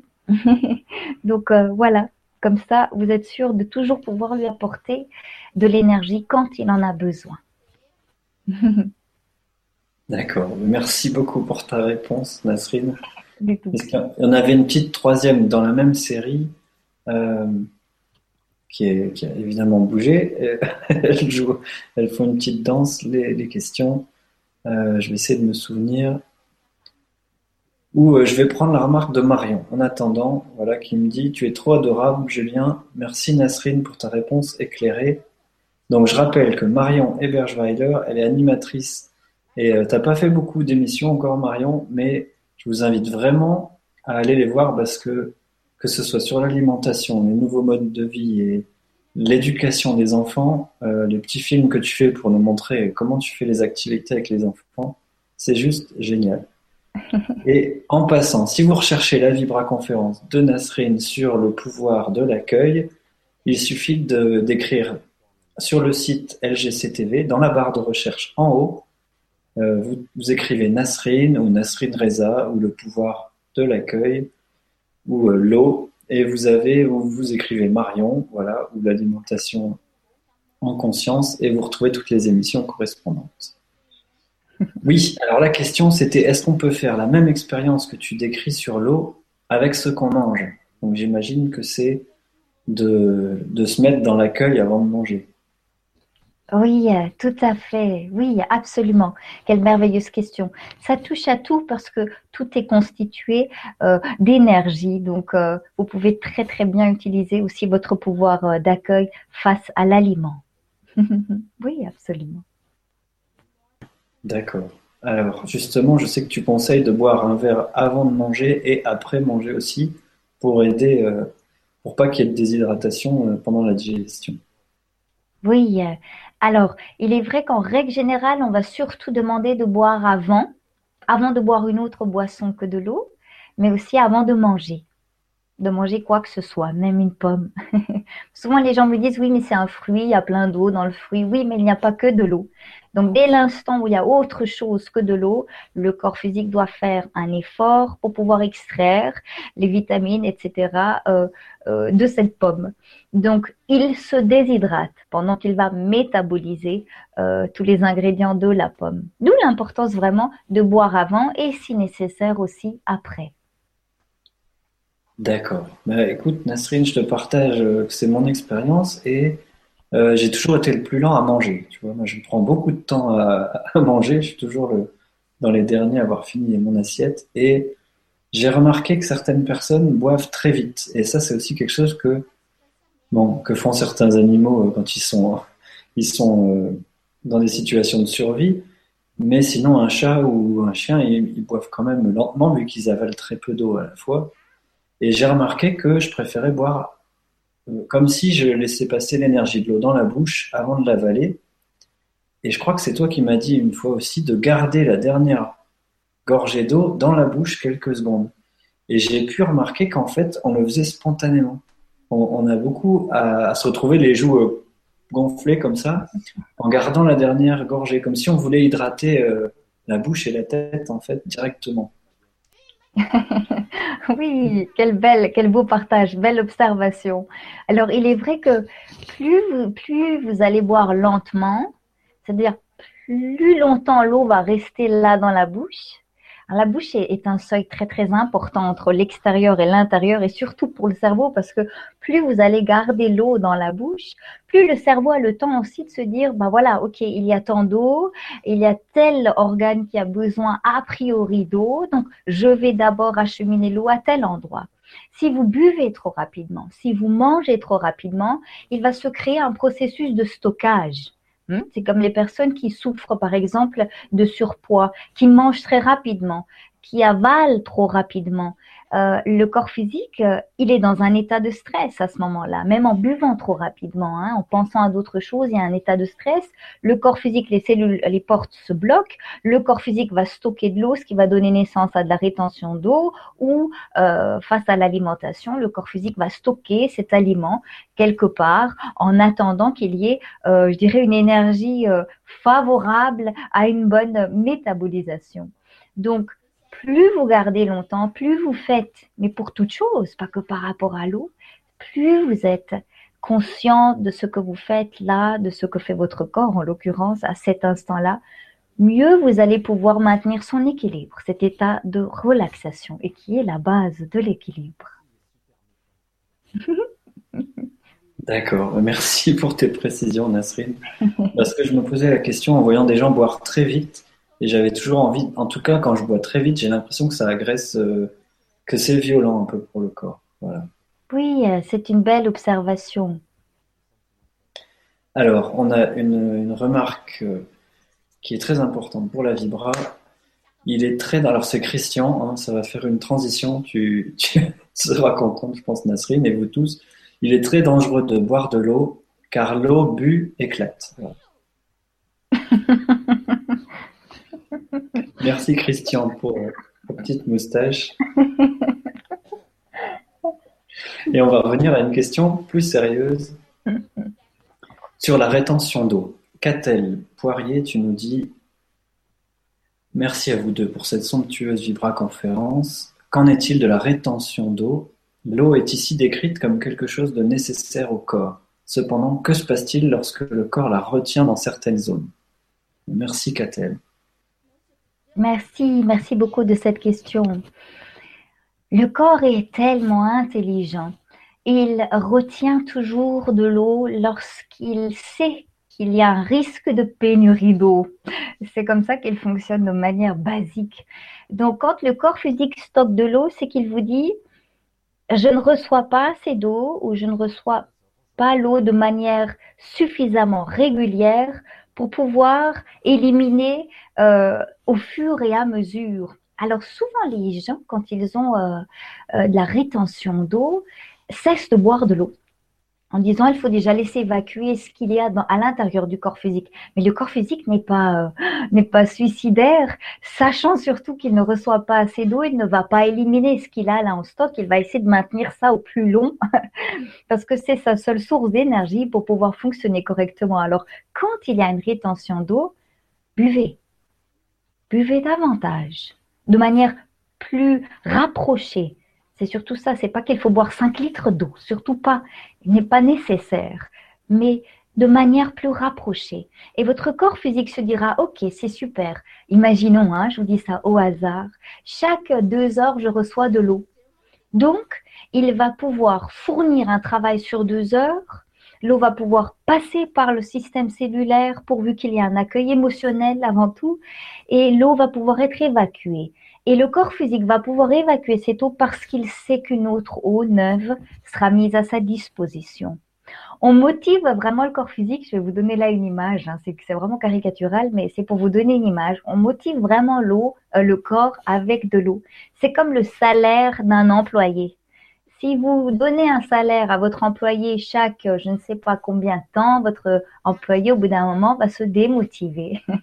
Mais si vous lui dites chaque trois heures tu recevras un peu d'argent, votre employé sera très motivé et il fera son travail correctement.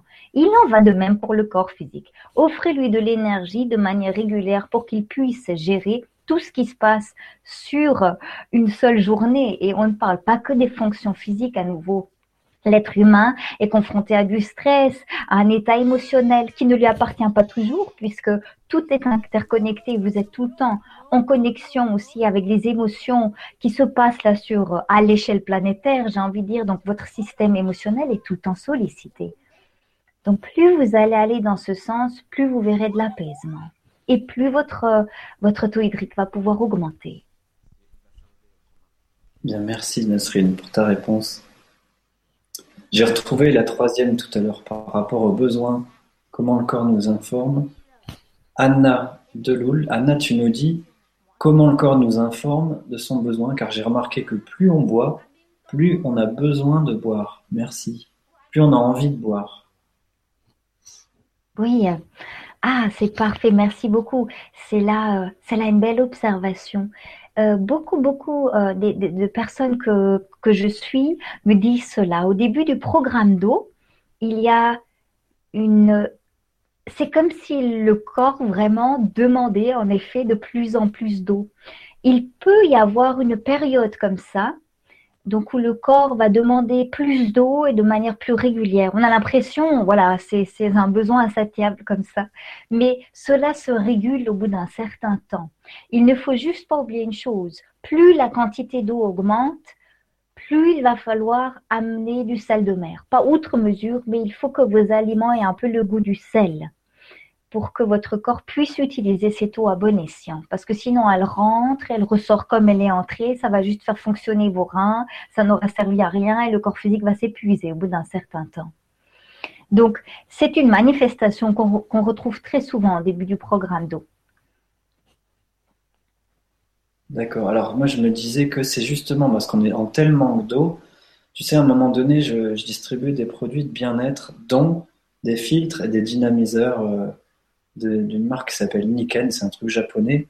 Et quand on faisait boire de l'eau filtrée et dynamisée, c'est-à-dire euh, avec des clusters réduits, c'était une des choses qu'on expliquait vraiment c'est euh, l'énergie magnétique, que normalement on boit de l'eau qui sort de terre, donc qui est chargée d'énergie de la terre, qu'elle est pleine d'oxygène parce qu'elle est en mouvement, et que elle est aussi euh, dans une finesse. Les molécules sont tellement en mouvement que ça. D'ailleurs, l'eau qui sort du dynamiseur, on sentait qu'elle rentrait dans les pores de la bouche, à l'intérieur des cellules. Et là où je voulais en venir, c'est que justement, euh, on peut boire de l'eau du robinet. Moi, je la trouve plus épaisse. Euh, en fait, que l'eau qui dort, elle stagne et elle perd son oxygène, elle perd son magnétisme. Et surtout, les molécules d'eau s'agglutinent et forment des clusters qui sont après trop gros pour passer les membranes. Mais ce que j'ai remarqué là dans la question, si tu veux, je voulais te, te compléter la question en me demandant ça, Nasrin. Est-ce que quand on commence à compenser ce déséquilibre, ce manque d'eau, bah, finalement, le corps, il, se dit Ah, bah ça y est, on me donne enfin de l'eau, donc on écoute mon besoin, donc je peux l'exprimer encore plus. Donc, plus je bois et plus j'ai soif, en fait. Est-ce qu'il y a un petit peu de ça aussi? Alors, euh, c'est très très intéressant ce que tu, ce que tu soulèves, très cher Julien. Euh, mais il faut comprendre une chose, euh, le corps physique n'aborde pas les choses de manière mentale. Il peut euh, il ne va pas se dire ah, maintenant qu'on me donne de l'eau, du coup, je vais en demander davantage.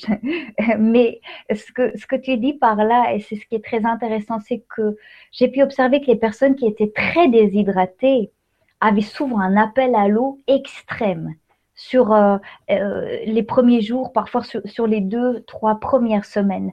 Donc vraiment, comme, comme tu le dis, comme si la soif appelait la soif au final, hein, et qu'on est tout le temps en train de boire. Mais ce qui est très important à nouveau, il faut un équilibre au niveau sodium-potassium pour que les reins ne se fatiguent pas.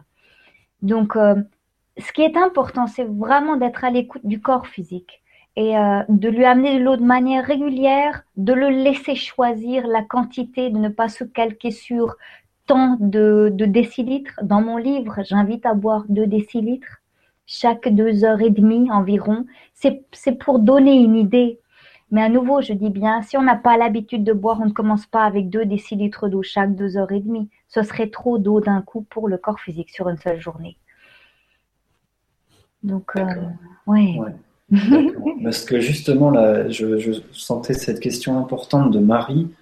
Euh, vous êtes certainement nombreux à être en train d'évaluer votre quantité de, de boissons et d'eau en particulier par jour. C'est-à-dire, euh, vous êtes à un demi-litre, un litre, deux litres, trois litres. Mhm. Je connais des gens comme Michael, dont on t'a parlé aussi avec Salomé, euh, qui boivent 4 litres par jour.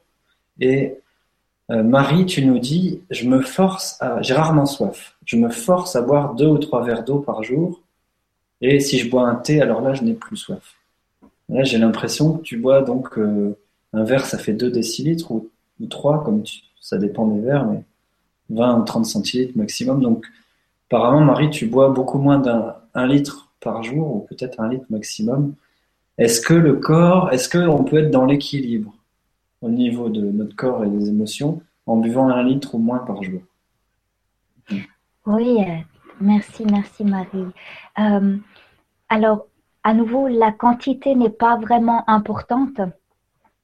Euh, l'ouverture des portes cellulaires, c'est ce, qui, ce qui permet le passage de l'eau, donc c'est ce qu'on veut maintenir au maximum. le corps physique peut vivre avec très peu d'eau, il y a même des corps physiques qui vivent sans eau du tout, hein, sans manger, sans eau. C'est possible aussi. Donc, ce qui se passe à, un moment donné, ce qui est vraiment important, un, euh, déjà par rapport à la question, euh, et c'est là où je suis très étonnée, très souvent, les gens me disent, je bois 2 euh, litres de liquide dans la journée. Alors, on parle uniquement d'eau plate Il ne s'agit même pas de tisane ni de thé, c'est vraiment de l'eau plate. Et quand, euh, quand Marie dit euh, euh, j'ai de la peine à boire de l'eau, avec un thé, ça, voilà, ça, ça apaise ma soif. il faut aller observer vraiment la quantité, l'équilibre sodium-potassium qu'il y a là derrière aussi. Euh, il faudrait aussi aller vérifier ce qu'il y a comme croyance là derrière, parce qu'une fois que ça, une fois qu'on a bu un thé, c'est là où le mental est, amusant et parfois sournois, c'est qu'une fois qu'on a bu un thé, le mental peut vite associer ce thé à quelque chose. Donc, comme euh, je bois un thé et du coup, je n'ai plus soif. Il faut vraiment faire attention parce qu'à nouveau, c'est toujours notre manière d'observer les choses qui va déterminer la nature de l'expérience. Or, un thé, dans un thé, il y a de l'eau, fort heureusement. Donc, ça va déjà permettre au corps physique d'avoir un petit peu d'eau. Mais ça n'amènera jamais une source d'énergie gratuite pour que tous les organes du corps physique puissent en bénéficier comme ça sans faire d'efforts. Alors, ce que j'invite à faire vraiment dans ce cas-là, c'est un, observer combien de sel on absorbe dans la journée environ. Et s'il y a vraiment une grande peine à boire de l'eau, parce que parfois au début les gens me disent j'ai beaucoup de peine à avaler l'eau. J'aime pas le goût de l'eau. C'est aussi une réflexion comme fait souvent. L'eau n'a pas de goût. Mais en attendant, d'une manière ou d'une autre, les gens perçoivent quand même un goût désagréable. Donc, ce que j'invite à faire, c'est tremper un tout petit peu. Prenez quelques petits grains de sel de mer, laissez fondre. À ce moment-là, vous verrez que l'eau passe facilement. Donc, déjà, juste ça. Et au fur et à mesure de, cette, euh, de cet exercice, avec un petit peu de sel de mer, donc pas à chaque fois, mais juste le matin, en l'occurrence, c'est très important parce que le corps physique n'a pas bu d'eau sur toute la nuit, il est déshydraté. C'est le matin un jeun où il est très important d'arroser le terrain physique. Si l'eau ne passe pas le matin, un tout petit peu de sel de mer et puis de l'eau, et vous verrez que votre corps physique prendra son rythme d'eau naturellement sur la journée. D'accord, merci à toi Nasrine et à Marie pour la question. Merci. Alors, encore la, même euh, remarque, tu vois, d'Estelita qui nous dit plus l'eau ne me désaltère pas. Plus j'en bois, plus j'ai soif en quelque sorte, et moins je me sens bien. Qu'est-ce que cela vous inspire? Merci. Hmm, oui. Alors, merci de cette question. Euh, il faudrait observer l'état émotionnel sous-jacent parce que ce qui est dit là ramène vraiment à un état de stress permanent au final, qui n'est pas toujours conscient parce que le mental a tellement l'habitude d'être stressé qu'il ne s'en rend même plus compte quand il est stressé. Alors, par rapport euh, à cette demande précise, j'ai envie de dire, essayez avant tout d'accueillir la peur parce que pour moi, il y a beaucoup de peur sous-jacente pour qu'il y ait un tel mécanisme qui se mette en place et qui finalement et installe une déshydratation, une sensation de déshydratation et de soif permanente.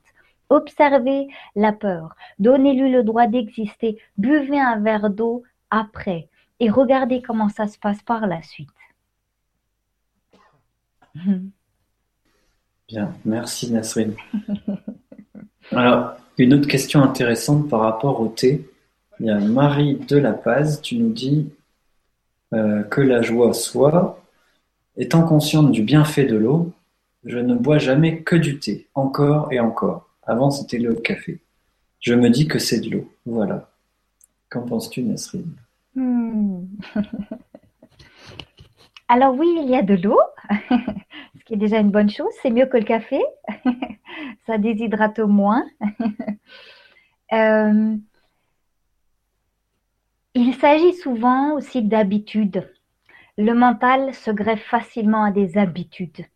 Il me faut un café euh, quand euh, tout à coup il y a une fatigue. Euh, j'ai besoin d'un thé parce que je pense que cela va faire du bien au corps physique. Il se greffe avec tellement d'aisance aux habitudes qu'on peut au final avoir l'impression de ressentir cela. Mais si vous observez scrupuleusement l'état du corps physique, vous vous rendrez compte que le corps physique ne sera jamais satisfait s'il n'a pas de l'eau plate à un moment donné dans la journée. Ça ne se manifeste pas forcément sur les deux premières semaines. La déshydratation se manifeste parfois au bout de 15 ans hein, par un problème tel que euh, sclérose en plaques, Alzheimer. Euh, on trouve main d'autres déclinaisons vraiment de la déshydratation. Mais posez juste la question à votre mental à un moment donné, demandez-lui si c'est pas lui qui s'accroche à ses habitudes. S'il peut donner un peu plus d'espace euh, au corps physique pour que le corps physique puisse lui aller vers ce qui est juste et bon pour lui. Donc on va créer un peu plus d'espace pour le corps. Regardez ce qui se passe à ce moment-là. Quand vous dites vraiment à votre corps, maintenant c'est à toi de choisir d'un point de vue boisson et aliments ce qui te correspond vraiment vous verrez que la dynamique change. Votre mental ne va pas se griffer à l'idée qu'il n'y a que le café ou que le thé, etc., qui passe. D'ailleurs, vous avez sûrement constaté, on ne demande jamais à boire un verre d'eau. Hein. En règle générale, on dit ça dit de boire un café, ça dit de boire euh, un apéro. N'oublions pas que l'eau est ce qui permet la vie sur Terre. Donc, donnons-lui une place importante quand même. Sans se priver, bien sûr, on est bien d'accord. D'accord, ben, c'est intéressant parce qu'il y a, tu as fait une remarque sur les gens qui ne boivent même plus, qui ne mangent plus. Alors il y avait une question là-dessus tout à l'heure et euh, c'est Alina qui m'a fait rire dans sa. Alina, elle a fait une Vibra conférence parce que ça fait plusieurs mois qu'elle qu'elle est pranique ou on dit a plein de termes maintenant euh, qu'elle se nourrit juste avec l'énergie vitale et et donc elle a dit ça va faire un an, c'est ça, je vais fêter ça en buvant un verre d'eau.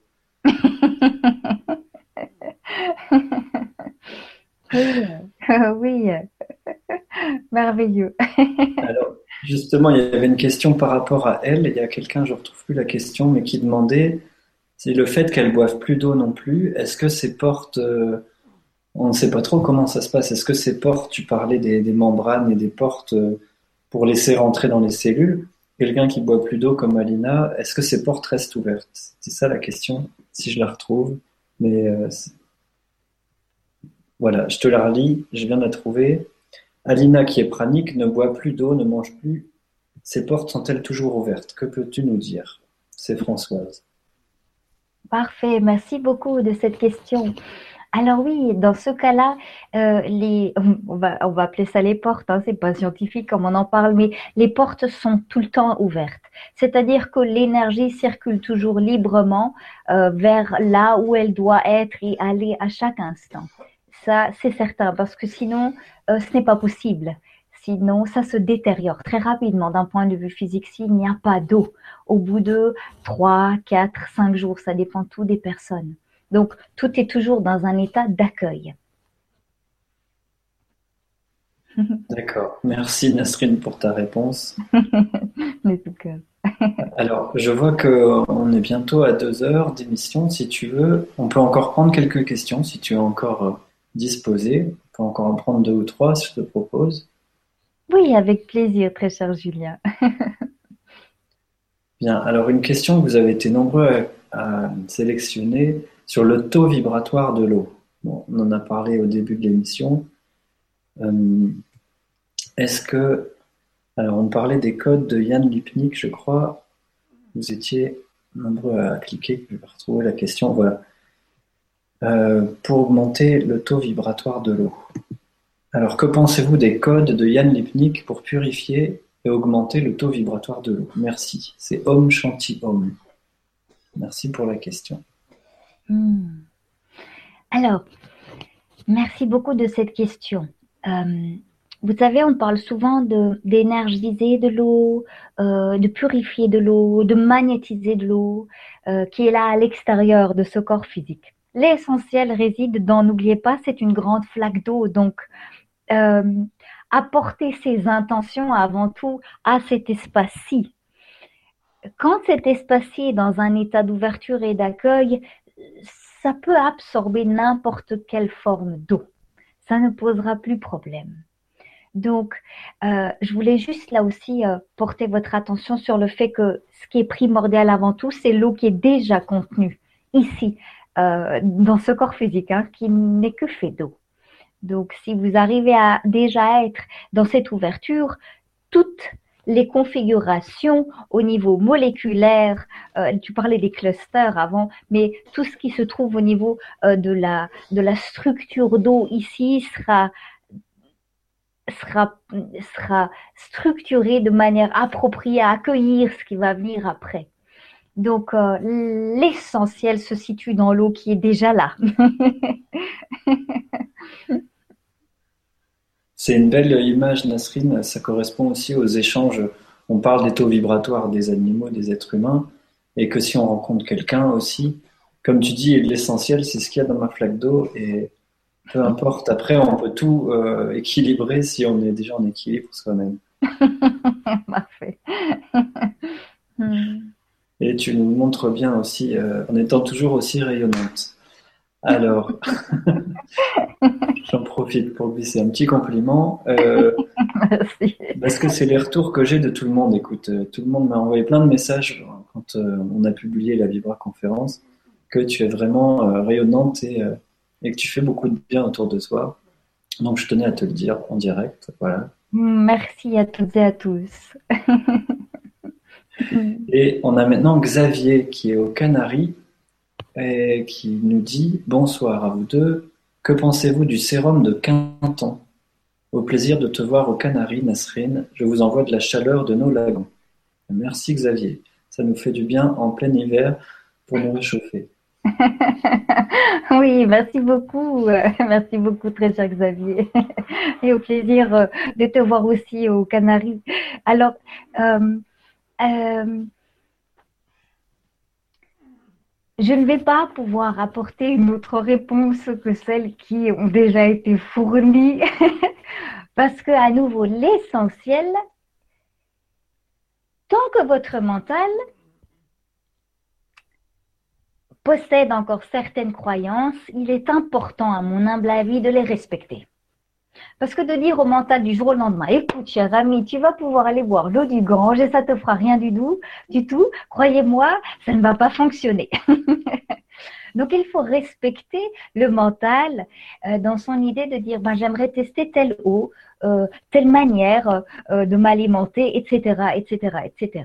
À un moment donné, le mental observera que le corps physique est tellement plus puissant, a tellement plus de ressources que ce qu'il pense. On ne peut pas en en vouloir au mental parce qu'il reçoit tellement d'informations qui engendrent de la peur sur une seule journée. Faites attention à ceci, et tel aliment, et là il y a de l'intoxication, et là il y a trop de mercure, et les sols sont pourris, et l'air est pourri, et l'eau est pourrie. Donc il est normal que ce mental se barricade par moments derrière certaines croyances. C'est à respecter. Si au latin on convient, tant mieux. Mais il ne faut pas que le jour où il n'y a plus cette eau, que cela pose problème. C'est juste ça. Donc de maintenir ça dans cet état de conscience, de dire au mental, ok, c'est maintenant pour toi. Si tu crois maintenant qu'il est bon pour le corps physique de boire cela, c'est ok, mais n'oublie pas qu'un jour, il n'y aura plus cette eau à disposition. Donc tu dois être capable d'accepter toute autre forme d'eau aussi. Ben, merci pour cet éclairage, Nasrine. C'est vrai que tout est ça ramène tout au niveau de conscience et de, où en est notre véhicule, notre mental, etc. Donc il y, avait d'autres questions sur l'eau Kangen, l'eau Kangen, je sais pas comment on dit.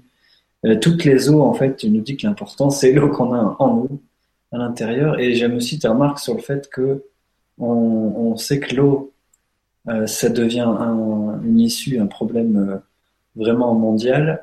Et ça fait deux fois que je t'entends dire, pour l'instant, si on a de l'eau de Quinton ou de l'eau ci ou de l'eau ça, tant mieux, mais un jour, peut-être qu'on sera euh, obligé de boire l'eau qui sera à disposition. Euh, et, justement, il y a une question là-dessus de Salomé qui nous dit Quand j'étais aux éclaireurs, j'ai fait une longue marche et au bout d'un moment, nous n'avions plus d'eau dans nos bouteilles. J'ai vraiment connu la soif. Et puis, je n'ai pas mangé par la suite. Alors, je connais ce ressenti. Mm. C'est un vécu désagréable. Donc Salomé nous dit que ça, a senti comment le corps était en souffrance. Euh. donc euh, ça revient au jeûne sec dont on n'a pas parlé encore. Mais cette question m'invite à parler aussi de ça. Tu vois, le jeûne sec, j'ai essayé une fois, c'est vraiment les gens qui font le processus pour devenir pranique, tu sais. Euh, ils vivent ça, là, ce qu'a vécu Salomé pendant sa randonnée. Mm. Et c'est vraiment désagréable, comme tu dis, Salomé.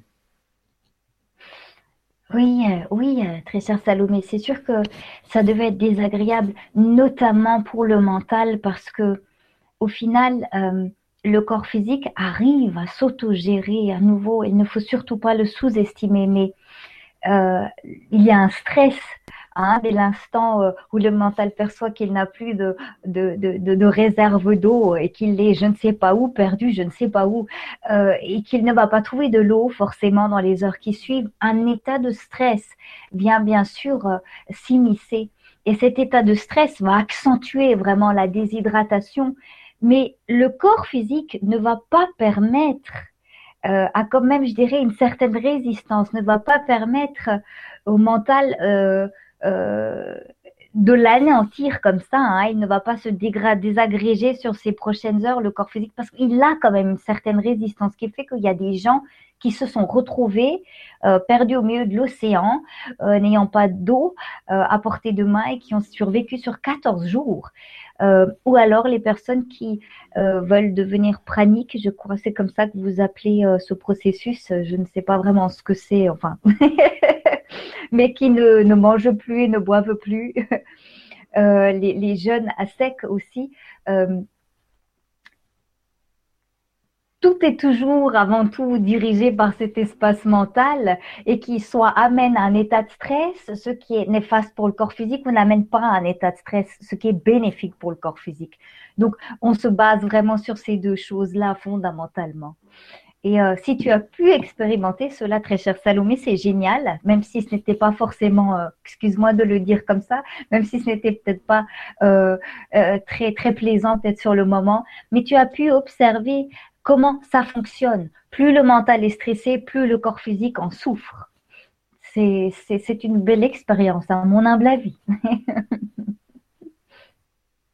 D'accord, bah, merci pour ta remarque qui montre que c'est encore une histoire de, de nos conditionnements et qu'on a quand même une bonne résistance euh, pour s'adapter même au manque d'eau.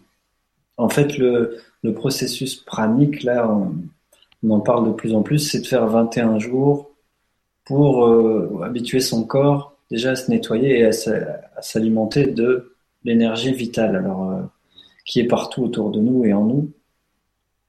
Mais c'est tout un c'est tout un sujet vaste et maintenant il y a des conférences là-dessus aussi.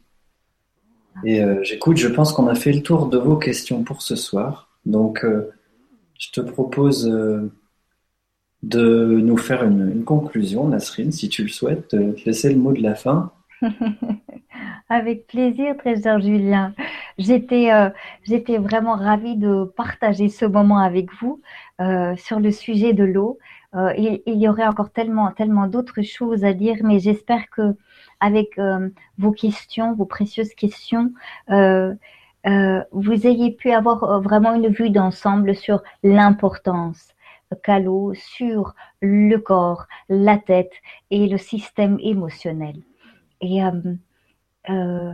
je vous invite vraiment dès à présent à avoir de l'eau à portée de main, de faire l'expérience, voir ce qu'il se passe en cas de douleur, quand vous buvez un verre d'eau, regardez ce qu'il se passe. Euh, si vous prenez des médicaments, buvez davantage d'eau parce que les médicaments déshydratent. Enfin, vous trouverez d'innombrables autres informations aussi euh, sur mon site. Mais ce qui prévaut toujours, c'est l'expérience. Et la nature de l'expérience est toujours déterminée par votre état de conscience. Alors amusez-vous à changer, à modifier cet état de conscience pour que plus rien reste figé, pour que ce soit tout le temps en mouvement. D'accord, ben merci Nasrine. Je remonte juste euh, en image parce qu'il est, vraiment beau le, voilà, le visuel que tu as choisi pour la Nutri-Émotion. Et puis euh, vous dire qu'on va se retrouver donc le 8 février pour un atelier. Donc c'est en participation libre. Et euh, voilà, si vous aurez les, informations, si vous voulez poser d'autres questions à Nasrine, et on sera peut-être en, sur plusieurs thèmes, comme on a parlé aussi du, du pouvoir de l'accueil, renaître en un seul instant. Je ne sais pas s'il est sorti depuis euh, sur Amazon, ton second ouvrage. Alors il sort à la fin janvier. C'est comme ça que c'est prévu euh, sur Amazon. Mais euh, je communiquerai l'information, je pense d'ici le 8, le 8 février, il sera sorti. D'accord, parce qu'à la première Vibra conférence, tu nous avais fait faire au début une méditation, une préparation pour vraiment être dans ce pouvoir de l'accueil. Et je pense que pour l'atelier, on va aussi, euh, voilà, ce soir on a parlé exclusivement de l'eau, mais pour l'atelier, on répondra à toutes vos questions et peut-être faire aussi euh, une méditation. Enfin, ce sera comme tu le sentiras pour, pour commencer l'atelier la prochaine fois. Oui, avec grand plaisir. Il s'agit surtout de la mise en pratique. Donc, euh, toute question peut amener aussi à une, à une expérimentation. C'est surtout c'est ce qui est d'essentiel, je dirais. Donc, on, durant ce, ce Vibre Atelier, on va pouvoir aborder autant ce qu'il y a dans le livre, la nutri-émotion, que, euh, que ce que vous avez pu découvrir dans le premier, euh, euh, dans, la première visioconférence, le pouvoir de l'accueil. Euh, dans celle-ci, on, on va vraiment, voilà, j'aime avoir les portes bien ouvertes pour que toute question soit accueillie pour qu'on puisse expérimenter, vraiment mettre, euh, ancrer cela dans le moment présent. Donc on va faire un, on va faire un mix de tout ce qui a été vu jusqu'à maintenant. Bien, merci Nasrine. Juste pour rappeler, si vous voulez les infos pour euh, vous inscrire, euh, c'est soit sur ta page Facebook, Nasrine Reza, ou tu as une autre page, je ne sais plus comment elle s'appelle. C'est euh, sur la page là, au fait. Oui, c'est ce qu'il y a de plus simple. Voilà. Ou alors sur ton site nasrinreza.com où vous avez tout en dessous de la Vibra conférence dans l'article en dessous. Vous avez aussi euh, mon site Fondation Nouvelle Terre. Si vous êtes inscrit à la newsletter, vous aurez l'info ou la page Facebook. Vous choisissez. Maintenant, il y a tellement de réseaux, on ne sait plus euh, vous donner de la tête. Donc, une bonne dégustation d'eau à vous toutes et tous. Merci de, votre intérêt, de votre belle présence et pour vos questions. Et puis, quant à moi, je vous retrouverai vendredi. On fait un concert avec Chloé Monin, ah, qui est en train de jouer dans les, dans les zéniths partout en France avec euh, Zaz, en première partie de Zaz. Excellent. Et Chloé qui nous a fait tous chanter, c'est ce que j'aime beaucoup. Elle nous fait chanter quand elle vient dans, les rencontres. Elle fait chanter tout le monde. Donc voilà, on va vous offrir quelques belles chansons vendredi 22 janvier. Et Nasrine, donc je te dis au plaisir de te retrouver pour le, 8 février. Hmm, avec grand plaisir. Merci beaucoup à toi, très cher Julien, de tout ce que tu mets en œuvre pour nous tous. Et merci à, à vous toutes et à tous pour euh, ce moment de partage. Et, et je vous dis santé. voilà. Et encore une bonne année, une bonne santé à tous. Bonjour à toute l'équipe aussi du Grand Changement. Et, et à vous toutes. Voilà. Bonne fin de soirée, journée, nuit, comme vous voulez. À bientôt. Au revoir.